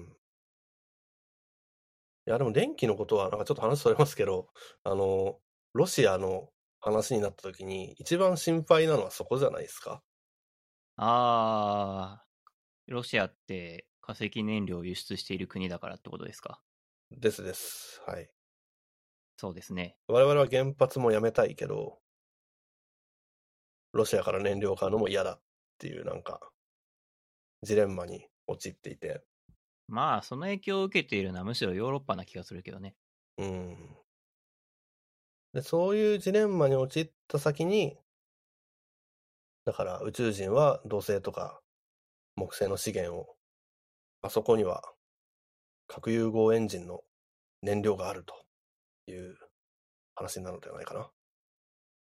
あー、なるほど。そう、そうロシアの時に思ったんですよ。 宇宙人の話。そう、宇宙人の話。宇宙人なんか、うん、みんなだって戦争なんかしたくないんだから、攻めては来ないよって思って、なんか、まあね。土星とか木星を我々の領土って言っちゃえばもうそれで済むなぁと。いやー、太陽、太陽系は人類固有の領土であると か うん言い出すってことですね。そうです、そうです、そうです。受ける。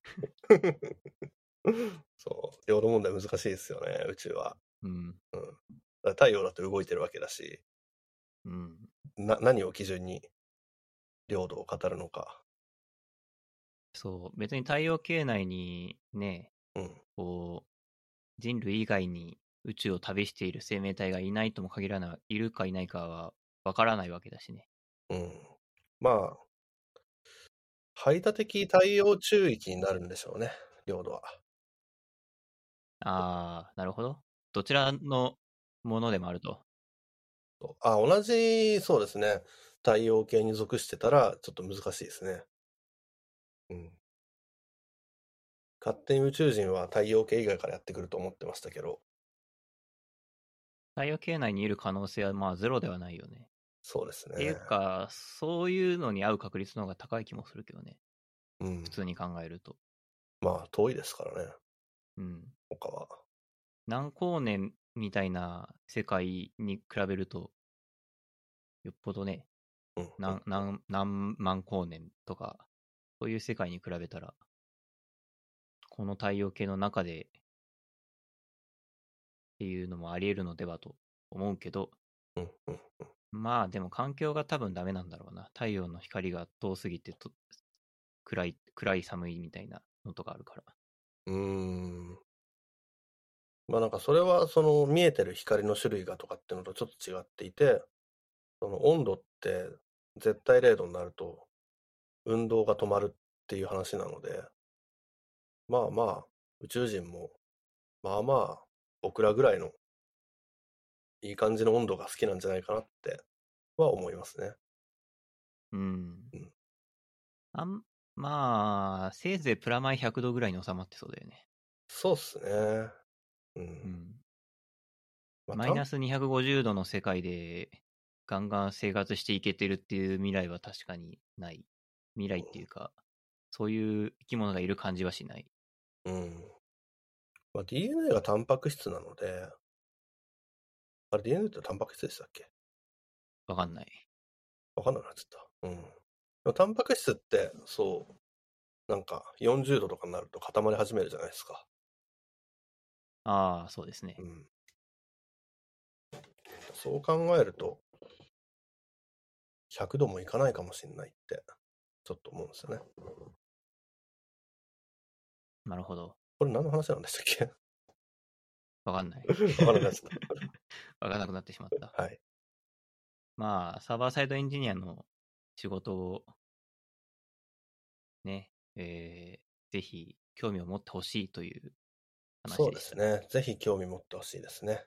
だから、なんかどっちかっていうと、あの、今からエンジニアになろうとする人に、えっと、とっつきやすいから、フロントから始めるとか、まあ、有名だからクラウドサービス触れるようにとかっていう考え方もわかるけど、まあ、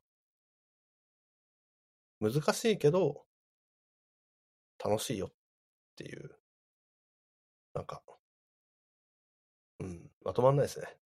サーバーサイドエンジそうっはい、今からエンジニアになりたい人はサーバーサイドエンジニアになってください。それが一番 です。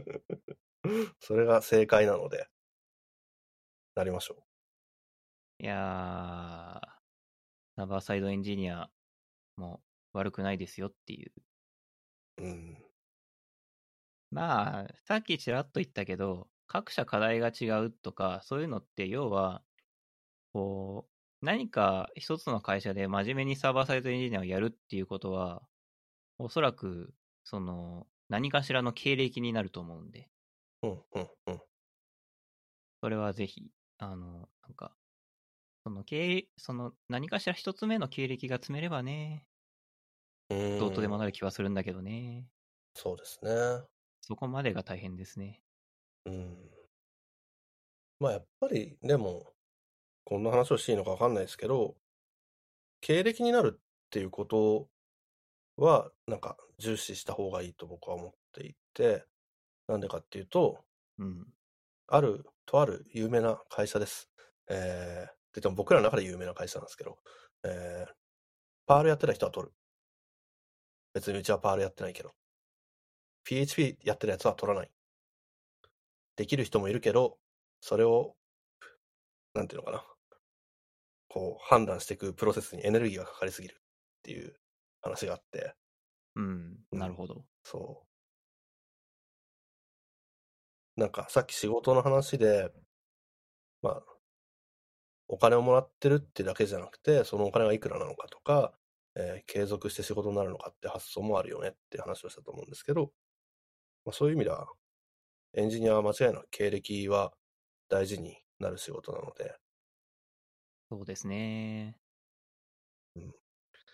なんか初手、初手だから難しそうなことはやらないとかって思う人は一個もない。うん。 なんか、初手だからこそ経歴になりそうなことをやるっていう発想で仕事を選んでもいいかもしれないって思います。で、一応語弊がないように言っておくと、その会社が PHP のあれをあれしてるだけなんで、PHP のエンジニアはめっちゃ仕事があります。PHP のエンジニアはお金持ちです。 マジで金持ってるんだよな、あいつら。羨ましいまあね。うん言語によって仕事が多い少ないは間違いなくあるからね。そうですね。まあ何やってたからいい悪いってのもなくて、マッチングのしやすさみたいな、ご縁があるかみたいなところの違いがある感じですね。うん。でもまあ僕はぶっちゃけ、まあ多少の差はあれど、うん言語とかクラウドサービスとかって何使ってても1個使ったことあったら、まあ大体一緒って思いますけどね。そうですね。でもそうなんだろうなって思うのは、Rails エンジニアって呼ばれてる人たちは Rails の仕事しかしないんだよね、多分。ああ、ほとんどの人は。うんうんうんうん。それがいいとか悪いとかじゃなく、多分そういう傾向にはあると思そうですね。多分、技術的なこと以外の要因も結構あるよねっていう。まあ、ま、まさしく採用の観点だと思うんですよね。う。うん。今からレールズ勉強する人ってそんなに、ね、レールズが流行りだした頃と比べたら多くないから、でも一方、うちはレール、うちはレールズ使っていきたいみたいな話があったりすると、レールズやってる人はずっとレールズがいる。使われてる場所にいる。うん。レールズの息が長いっていうところなのかな。だから。まあ、その、日本の、まあ、ウェブサービス会社の人材採用市場みたいなところで考えると、シニアのサーバーサイドエンジニアの絶対数っていうのがまず少ないうん。で、多分そういう層っていうのは、あの、おそらく多くの場合、シニアってことはある程度経験年数があるってことだからさ、うん。まあ、ちょっと前に流行ってた技術の経験年数が多くて、それが Rails である確率は非常に高い。うん。なるほど。それもありますね。だから Rails エンジニアが中途採用に現れるとうん、普通、当然 Rails って息の長い技術なので、うん、うん、うん。まあなんなら、ちょっと前のスタートアップでも Rails をつ使ってサービス立ち上げていたりもするうん。ぐらいの存在。そうですね。スタートアップって、本当に最初の方は強面を揃えなきゃいけないから、おじさんになるんですよね。そう。最初の頃の方が、実は技術スタックは新しくなかったりする。うん。むしろ、こう、なんかもうちょっと時間が経ってからモダンになっていくみたいなところはあったりするんですけど、うん、うん。まあ、それは置いといて、まあ、そういう状況で、シニアなレールズエンジニアが欲しい会社っていうの、シニアな、うん。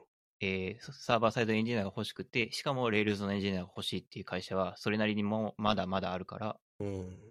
まあ、レールズの仕事で困らなくて、レールズの仕事をするみたいな感じになっているのではと想像している。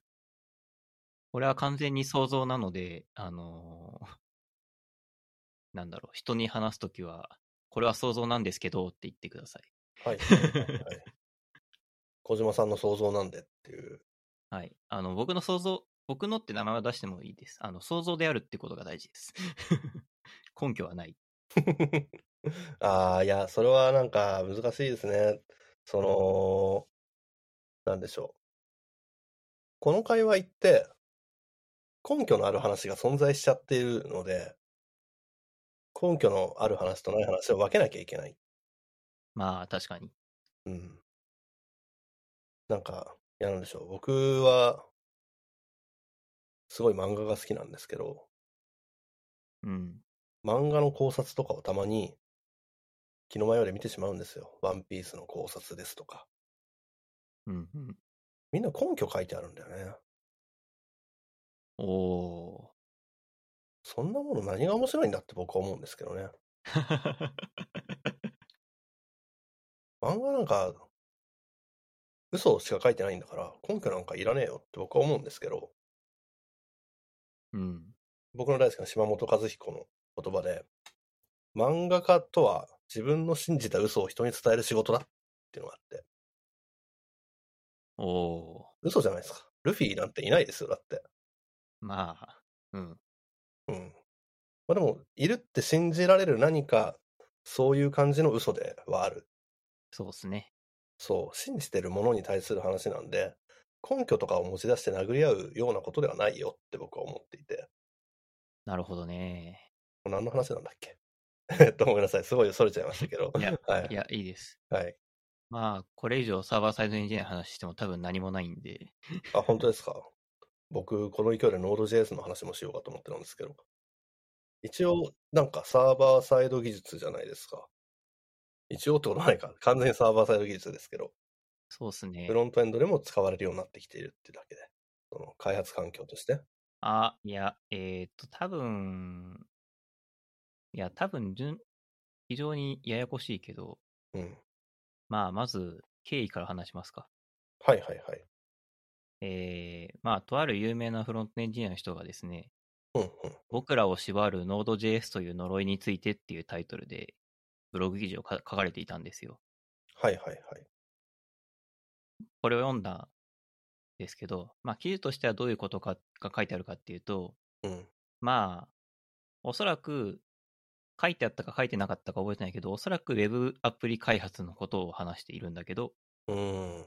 だから多分組み込みのこととかは念頭にはないと思うんだけど、ああ、えーいや、それはそうでしょうね。多分、うん組み込みノード JS。あんのかな知らないけど。うん。まあ、えーっと、それは置いといて、えー、ブラウザというか、ありとあらゆる技術領域、Web アプリの技術領域なんで、例えば、ブラウザ、フロントエンド、モバイルアプリ、うん。えーサーバーサイドが大きく分けてあるかな。うんうんうん。それぐらいかなもうちょっとあるかもしれないけど、まあそんな感じで、いろ、あらゆる領域があるんだけど、そのそれぞれのどれについても Node.js、まああるいは JavaScript というプログラミング言語っていうのがうん、かなり有料な答え、有料な解を出している。うんうんうん。で、あの、かつては、例えば Rails のバージョンアップとかに、その、革新性を感じていたりとかしたのに、今はもう、そういうのが霞むぐらい Node.js というものが便利すぎて、うんうん。もう Node.js 以外の技術を使う気にもなれない。でもそれって本当にいいんだろうかみたいな、なんかそんな感じの記事なんですよ。うーん。はいはいはい。あのー若干誇張しているところはあるかもしれないですけど、まあ、ざっくりそんな感じ。うんうんうん。これは僕は、あの、あんまり Node.js に依存した仕事をしていないので、僕は僕でポジショントークなのかもしれないですけど、うんうん。そんなに Node.js が常に良い回を叩き出しているかっていうと、うん。別にそうでもなくねっていうのが正直思う。うん。まあ、僕の領域はサーバーサイドなんで、サーバーサイドの話をはいはいはいするんですけど、うん良くも悪くも Node.js の世界、JavaScript の世界にはフルスタックフレームワークが少なくとも、あの、僕が知っている限りはないんですよね。うん。最近 Nest.js みたいなのがあって、それはなんかフルスタックフレームワークっぽい雰囲気を感じているけど、ちょっと正確なことは知らないんで、適当なこと言ってますけど。うーん、そうですね。Node.js って JavaScript なので、なんかうん。サーバーサイドでプロミスを書かなきゃいけなくなって嫌な気持ちになったりと かするなってうん思ってます。そこは Async Await にはなれるんじゃないですか、今なら。はい今は慣れますね。はい。うん。いやー、そんな感じで、さうあ、そんのまあ別にフルスタックフレームワークを使うのが正しいわけではないので、うんうんうんまあエクスプレス使ってとか、うんそういうのでやってっていうのは全然いいとは思うんですけど、まあ、Python で言うとフラスク、レ Ruby で言うとシナトラで、プロダクションコードを書くみたいな感じに多分なるわけですよね。うんうんそその回は、その、多分、アーキテクチャを見ないと何とも言えないので、うんああと何を作るか、そしてその作るもののアーキテクチャがどんな状況かっていうのを見なきゃいけないので、うんその一口に、いや、それ、それじゃダメだとは言えないですけど、うんそれが最適解じゃない局面なんていくらでもあるだろうという気はする。そうですね。うん。で、まあ逆にそれがすごい最適解なところもある気はしているので、そういう時にはすごくハマる気はす、ハマる気もする。うんうんうん例えばフロントもバックもタイプスクリプトで書いてみたいなのはよく聞くし、まあうんなかなかいいと思うんですけど、まあ、人の融通しやすいですよね。うん。うん。って言われますよね。実際はそうではない気がするけど。うん、なんか本当にそうかなって、ささっき言ったそのサーバーサイド特有の話っていうのを、フロントエンドエンジニアがそう体感しているかっていうと、そうでもない気もするんですよね。うん、なんか僕個人の話をすると、えーっと、僕は前職2年ぐらい勤めたのかな。サーバーサイドエンジニアとして入ったんですけど、はい。一回もサーバーサイド触ってないんですよ。まあ、レビューとかはしてましたけど、うんうん。うん。うちは Node.js だから、まあ、フロントの人もサーバーサイドの人も同じ言語でかけて、ね、人の少ないスタートアップだからなんとかできるようにっていう話で Node.js 採用しましたって聞いたのに、いつまで経っても僕はサーバーサイドをやらせてもらえないと。ほうほ僕の能力とかではないんですよね。なんかその準備の問題なんですけど、う。うん。 2年あるのでだって。うん。まあそれは恨み事ではなくて、実は、まあそういうし、なんか、ね、説明が難しい障壁とかがあったりとかして、人の融通はしづらい。その障壁をクリアする時間が費やせるのであれば、多分、あの、フロントのコード触ってる人が Python を覚えるのなんかできるので、なんでしょう。実は言語の壁はあんまり関係ないよねっていうのは、関係なくはないんですけど、うん、うん、もっと、もっと巨大な壁があるよねっていうのは思いますね。うん、うん。そりゃあ、なんだろうな、Node.js に精通した人がいて、Node.js に精通したチームがあって、そういう人たちが Node.js でマイクロサービスを作りまくっていますみたいな、そういう会社がもしあったら、うん、うん。同じ気持ちになれるのかもしれないけど、うん、そんな現場僕は見たことがないし、うん、その、フロントエンド、つまり JavaScript がここまで来ていいる理由の一端っていうのは、まずブラウザっていうのはすごく重要で、うん、うん。で、ブラウザで、まあ唯一うん動くプログラミング言語っていうのが JavaScript で、そこは、うんまあ、が少なくとも現時点ではまともな代替が一つも存在しないんですよね。そうですね。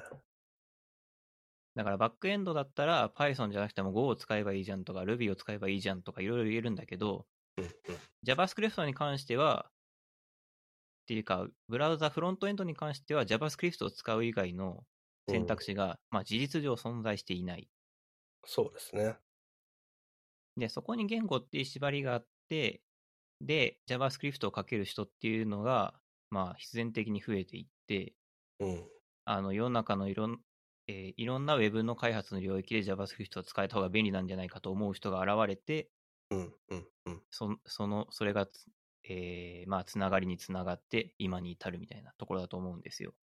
まあ、昔はね、JavaScript で、じゃなくて、Java で HTML を書いたりとかありましたけどね。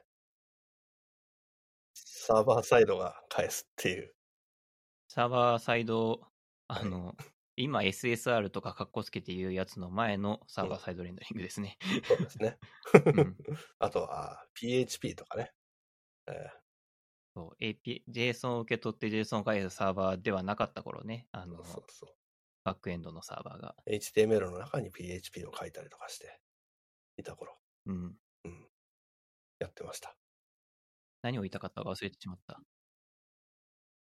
まあなんか忘れてそうなんで僕の話をすると、まあ はいこういう記事を見たときに最初に僕思うんですよね。呪いって何っていう。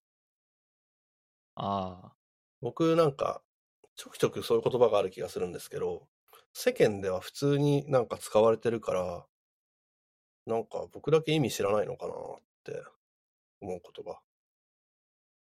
の呪いって何のことなんですかっていう。呪いとは何か。うん。それは、こう広辞苑的な意味を聞いているわけですかうーん。こういう時に使う呪いってどういうそ意こうい味う時に使うい。呪いってそう、呪呪術を使って、なんか霊的な、スピリチュアルなパワーをなんとかして、こう、敵を倒すみたいなやつじゃないってことは分かってるんですけど、なんかこう、呪われてるっていうのは、なんか、やめたいんだけどやめられない。なんかこう、みたいな感じで、腐れ縁とかに近い感じかな。うーん、腐れ縁っていうのよりはもっとマイナスなイメージを強調したい時に使いたいとは思うんだけど、うんうんまあだから割と主観の言葉ってことですよね。まあですね、うん。いやだからその、ポエムとかあるじゃないですか。ありますね。ポポエムって何って思っちゃうんですよ。あれも、なんか僕も一時期使っていたけど、うん。なんかポエムって書いてあるから、そのカテゴリーを開いてみたら全然ポエムが書いてなかったってブログのフィードバックで言われたことがあって、 はいはいはいはい。あの、つまり、俗に言う技術ポエムみたいな、その、うん。つもりで僕は作っていたけど、本当のポエム、詩だと思われて、ああ、はいはいはい。うん。だから、詩詩が書いて、詩ブログに詩ってカテゴリーがあるのに詩がないじゃんって突っ込まれて、確かにそうだなと思って使うのをやめたうん。ことがあります。うん。いや、僕も未だに、ポエムは詩であるべきって思ってますよ。なんか、うん。おう、夏だぜ、みたいな感じの。まあ、そうあるべきですよ。そう。だって、ポエムをやってる人に失礼じゃないですか。なんか、 うん。悪口の文脈でポエムって言葉を使うの。まあ悪口として使ってる人はいると思うけど、僕は悪口というつもりはないですよ。うんうんうん。技術的な話なんだけど、こう、理論的な話ではなく思っていることみたいな。うんうん。なんかそういう感じ。そう。なんか僕が悪口っていう言葉を出したのって、当初はそういうものにポエムって名前がついてなかった頃って、なんか、そういうものを、こう、邪魔だなと思う勢力がいた気がしていて、まあ、それでこう、悪口的にポエムって言い始めたんじゃないかなっていうのがあるんですけど、うん。なんか名前がついてみんなが、まあ、ポエムと分かりきって書くようになってから、あ、まあこれはこれで意味があるねっていう世界になったと思っていて。そうですね。うん。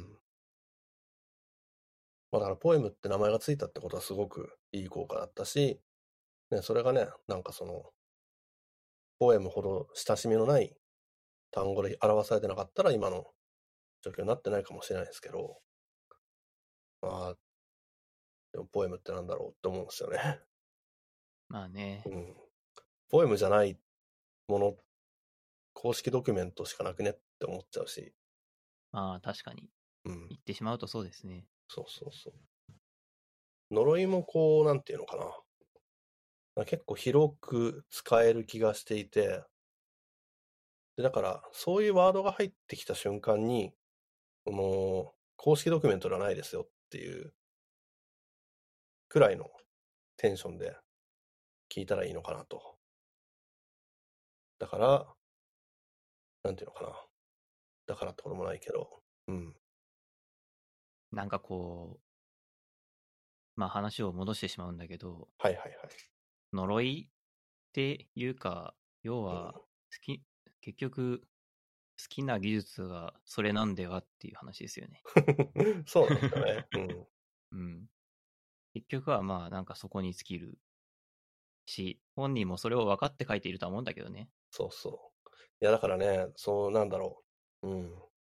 旦那と別れられないんですっていう、ね、愚痴があるとするじゃないですか。うん。ね。暴力振るうんです。お金、家に入れてくれないんですとか、臭いんですとか。別れればいいじゃん。としかならないから。 でも好きなんでしょっていう話ですよね。こういうのって。まあそうですよね。 そうそう。そういうタイプののろけというか、のろけのこと呪いって。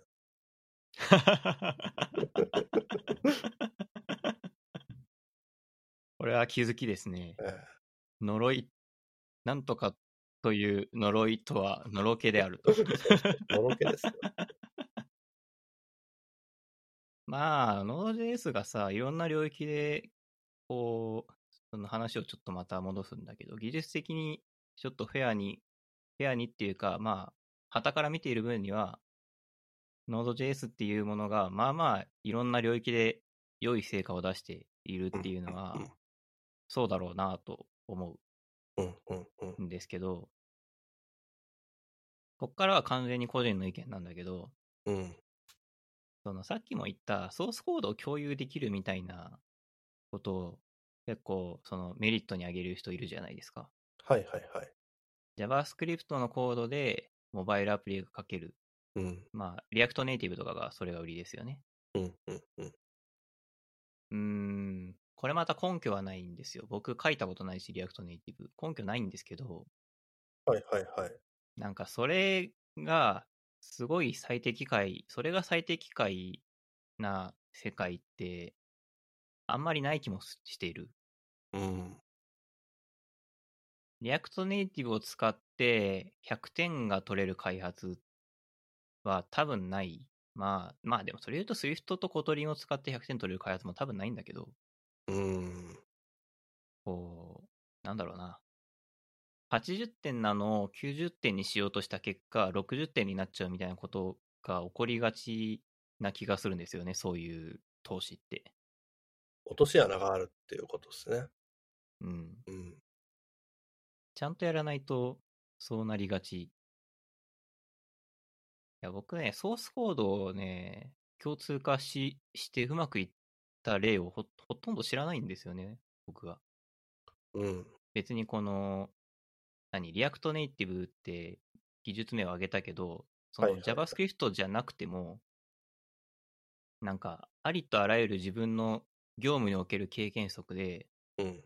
ここれは二重、二重で開発してるの手間だから共通化した方がよかろうと思って、共通化してよかったなって思った経験がほぼない。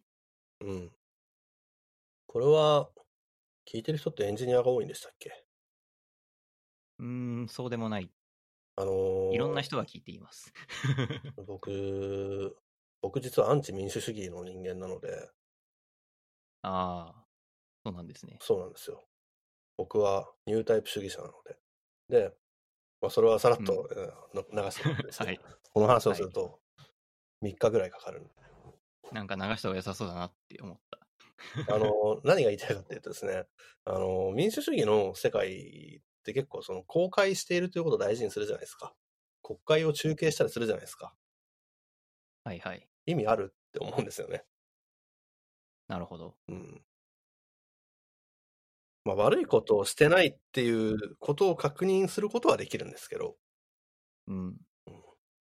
悪いことができちゃう場だから、公開しろよっていうのは思う。だからまあ閉じろっていう意味ではないんですけど、メリットは別にないよっていうか、 オープンソースのなんかライブラリとかなんかも、ねコードが読めることがメリットなのではなくて、まあ、だから使えるっていうことがメリットというか、そもそもオープンソースソフトウェアの定義として、そうですからね。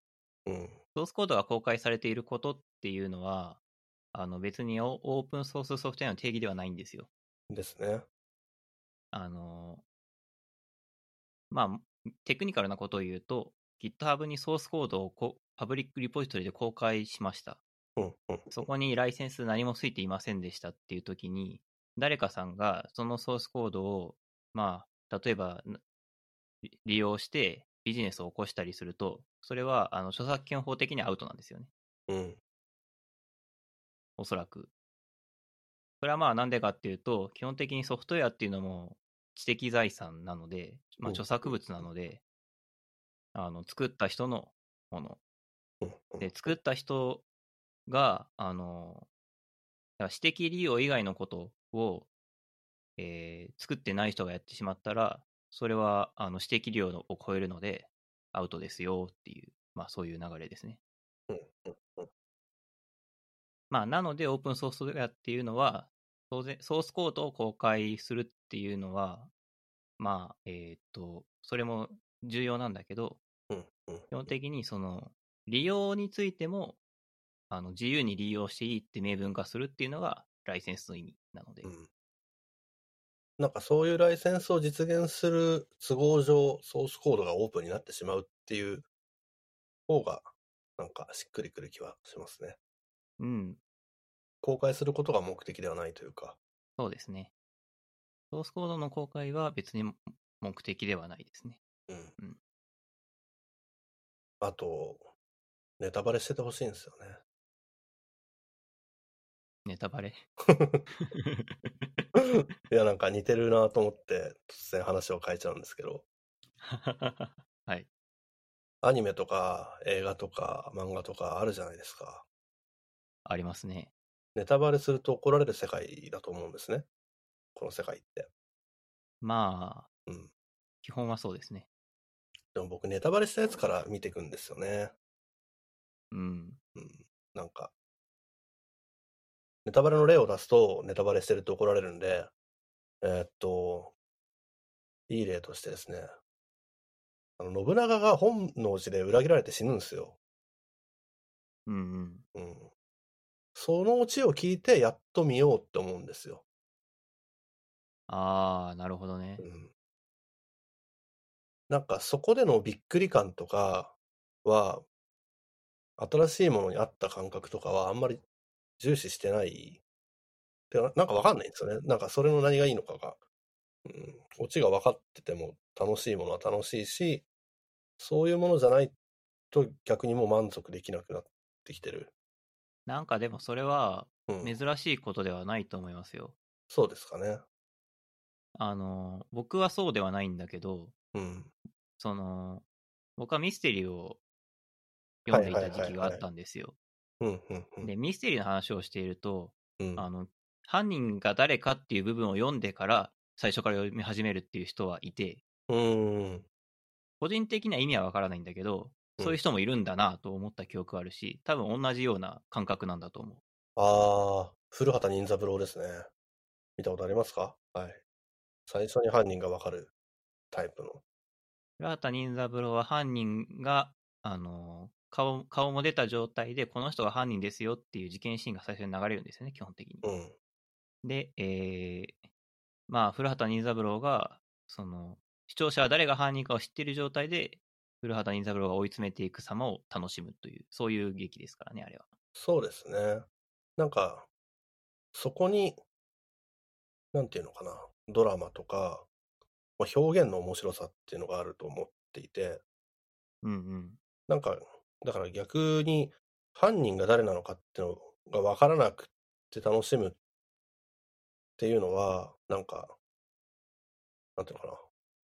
お化け屋敷の楽しみ方というか、うんうんうん。うん。それって、まあ、ある種のなんか一つの楽しみとしてはありだと僕は全然思うんですけど、僕は楽しめないし、それはお化け屋敷行ったらいいんじゃねって思っちゃうんですよね。びっくりしたいだけなのなら。なるほど。うん。ネタバレしてっても面白いものが、やっぱり、なんていうのかな。いい作品だと思うので、なんかもっと、そういうの増えてほしいなって思う。大前提として、実は僕もそう思います。あ、本当ですかそう思うっていうのは、ネタバレしてても面白い作品が面白い、本当に面白いもんだと思います。うん。ちょっと話変わるんですけど、はやいっぱはいはいこう、最近、その、さっきも TikTok の話したけど、切り取り動画みたいな、はいはいまあはいはい。増えているらしくって、うん。あまあ、あるいはダイジェスト動画と言ってもいいかな。うんうんうん。なんかこう、映画をさまって教えてくれるみたいな、なんかそう、あ僕あは見てー、ないんだけど、はいはいはいそういうのがあるらしく。くって、うんまあ賛否あるんだけど、うん。なぜあるかっていうと、まあ見る人がいるからだと思うんだよね。うん。で、僕は、あの、その10分の動画が作られることが問題ではないと思うんですよ。うんうんうん。あの、2時間の映画作って、10分程度にようやくできちゃうようなストーリーなのが、深みがなさすぎるんだと思うんです。間違いないですね。うん。2時間の映像を、うん。で、2時間の映像、2時間の尺をたっぷり使わないと表現できないことを表現してないから10分にまとめられちゃうわけですよ。うん。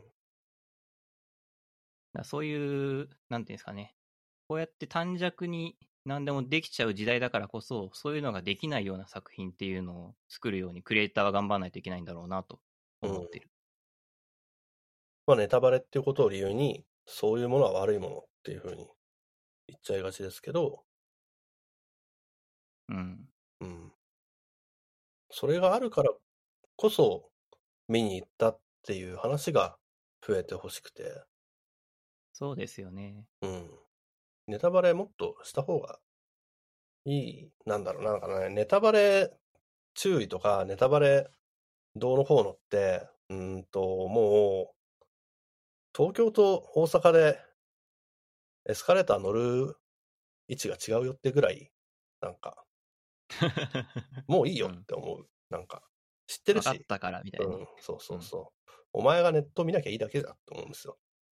なんかそういうわけにいかないんでしょうけど、うん、エスカレーターも前の人についていけばいいだけだからね。そうそうそう。自分が前なんだったらうん、自分が乗った方にみんなついてくるから大丈夫だ よ。うん、なんかネタバレ関係で、なんか、すごい最近もまた炎上があったみたいなんですけど、そうなんだ。ワンピース的なもので。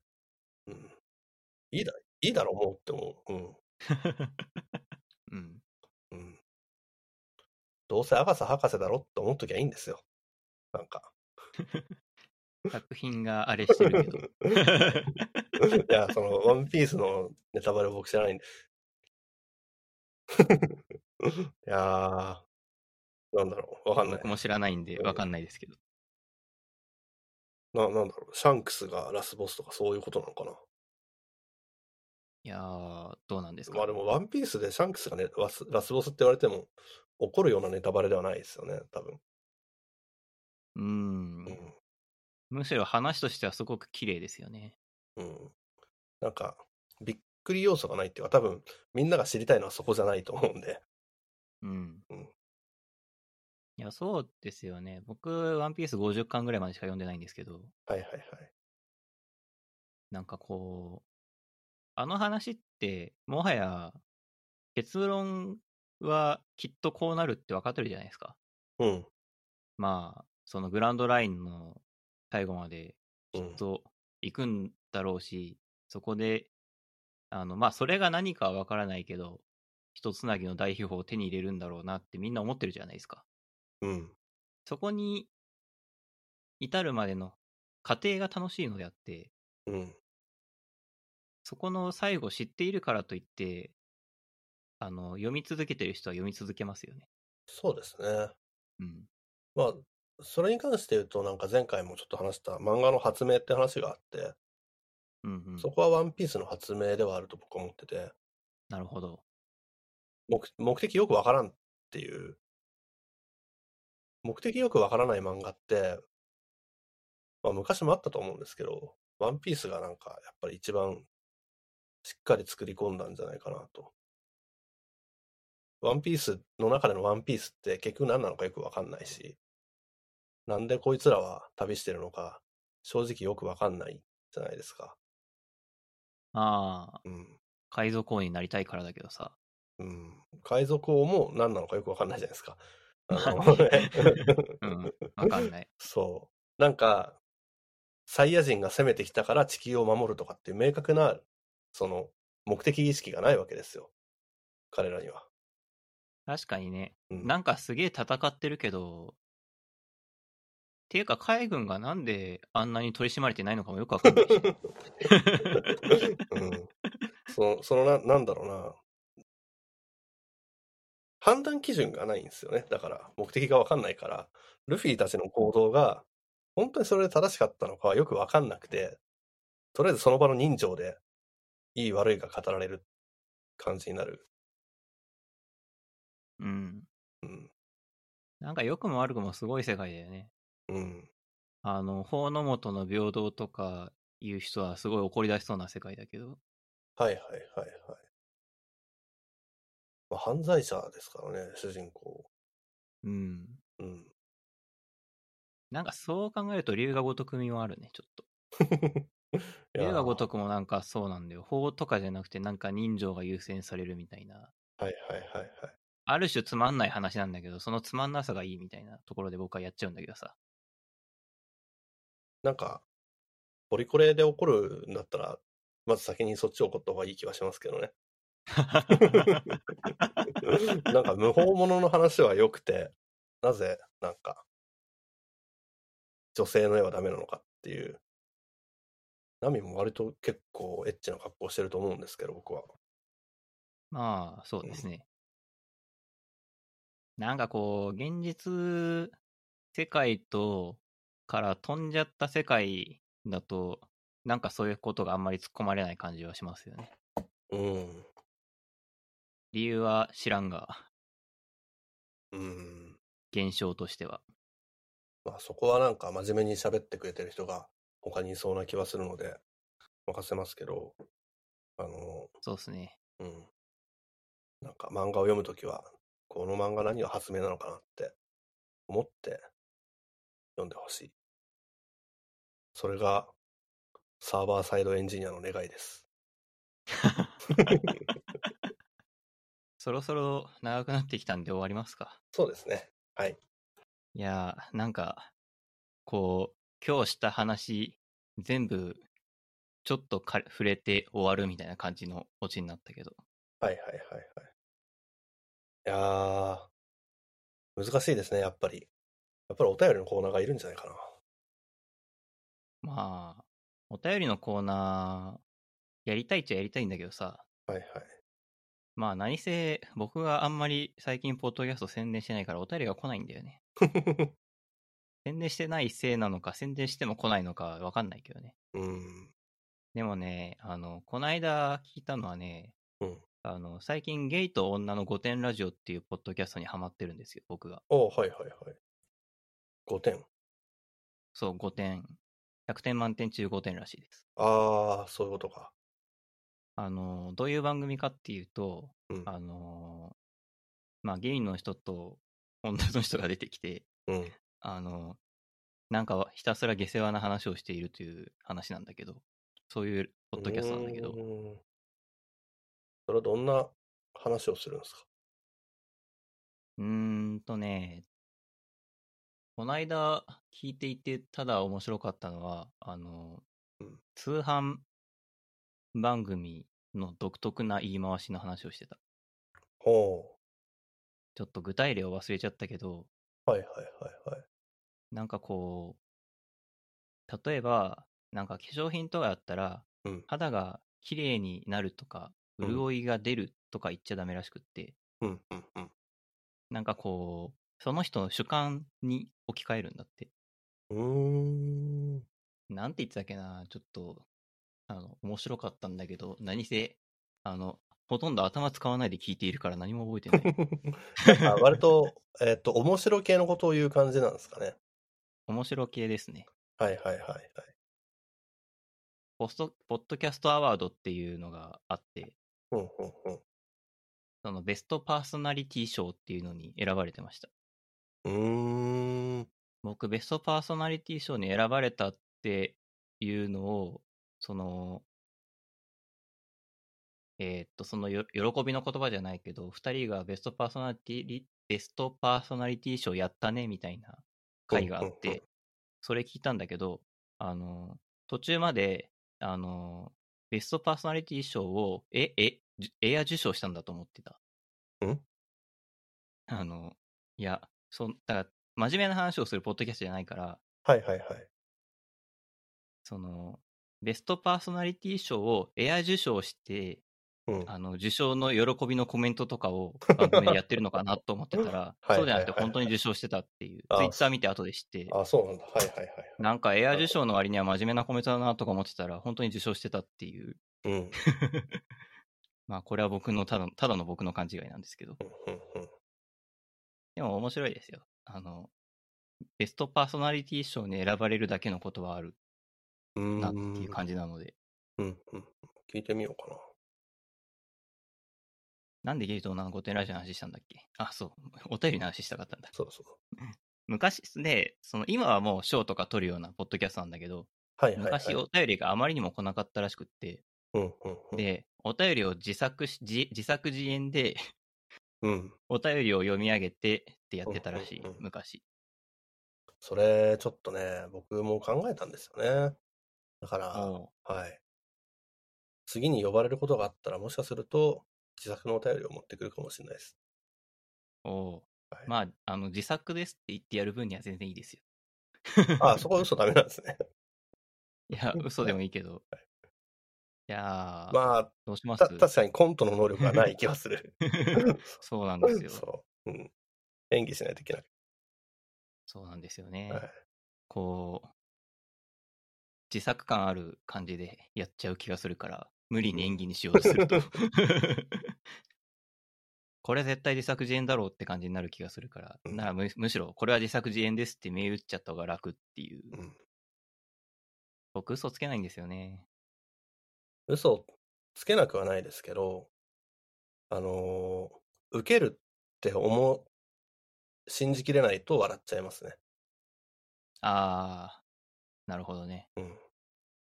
ごまかしの笑いがね。そうそうそう。これはもう信じてやった方が受けるって思っていれば、なんかバレない嘘はつけます。うんうん。だから身を守る嘘とか無理ですね。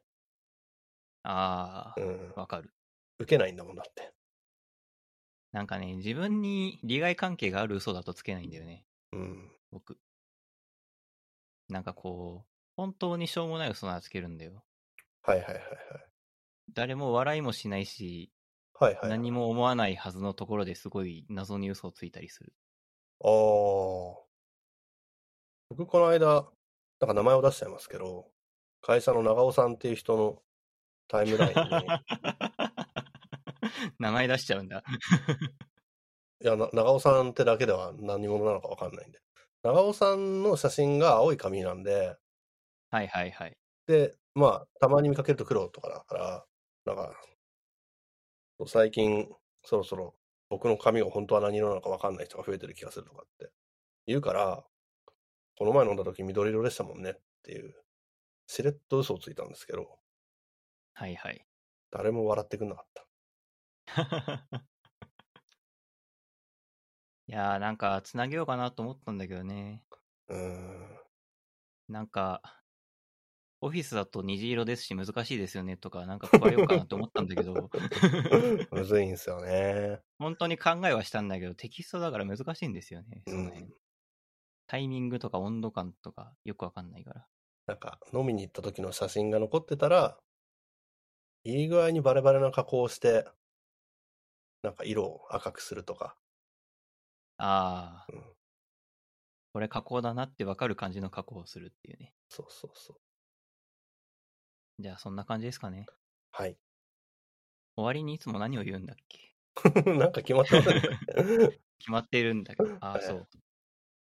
えーっと、ではでは最後ですね。えーこのポッドキャストは、あのーお便りを募集しています。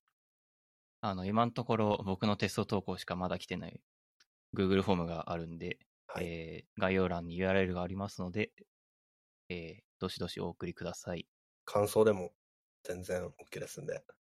そうですね。はい感想、なんか面白かったって一言でも何でも、ぜひよろしくお願いします。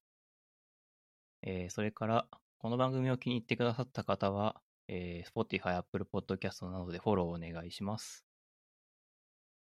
そんな感じかな。はい。いやー、いっぱい喋っちゃいましたね。いやー、いっぱい喋りましたね。2ヶ月経ってないぐらいの登場だと思うんですけど、はいはいはい。違う人は忙しそうだったり、 あのー、3人会に出てもらったしとかで、はいはいはい。なんか、あと、僕今日、これ収録してるの4月10日なんですけど、うん。先週の土日がすごい忙しくて、ああ、今な日んか言ってましたね。うんそうなんですよ。今日何もすることがない、やったーと思って、そのノリでポッドキャスト収録してるんで、あ何もやることがない、やったーで、ポッドキャスト収録してるのおかしいんだけど、ー。いや、なんかその、パッと捕まりやすそうな人ってイメージはあると思っていて。そうなんですうよん。ね。そう、パッと捕まりそうだから捕まえてしま った。いやね、忙しくないっていうあれだと、あの、僕めちゃくちゃ忙しいはずなんですよ。僕のあープロジェクト大変そうってのは分かってるはずで。つまり、プライベート暇そうなやつっていう 悲しいことがい。やいやいやはいや。まあ、そんなわけで今日もありがとうございまはいし、た。こちらこそありがとうございました。また呼んでいただければ。はい。今日のゲストは佐藤さんでした。どうもありがとうございました。ありがとうございました。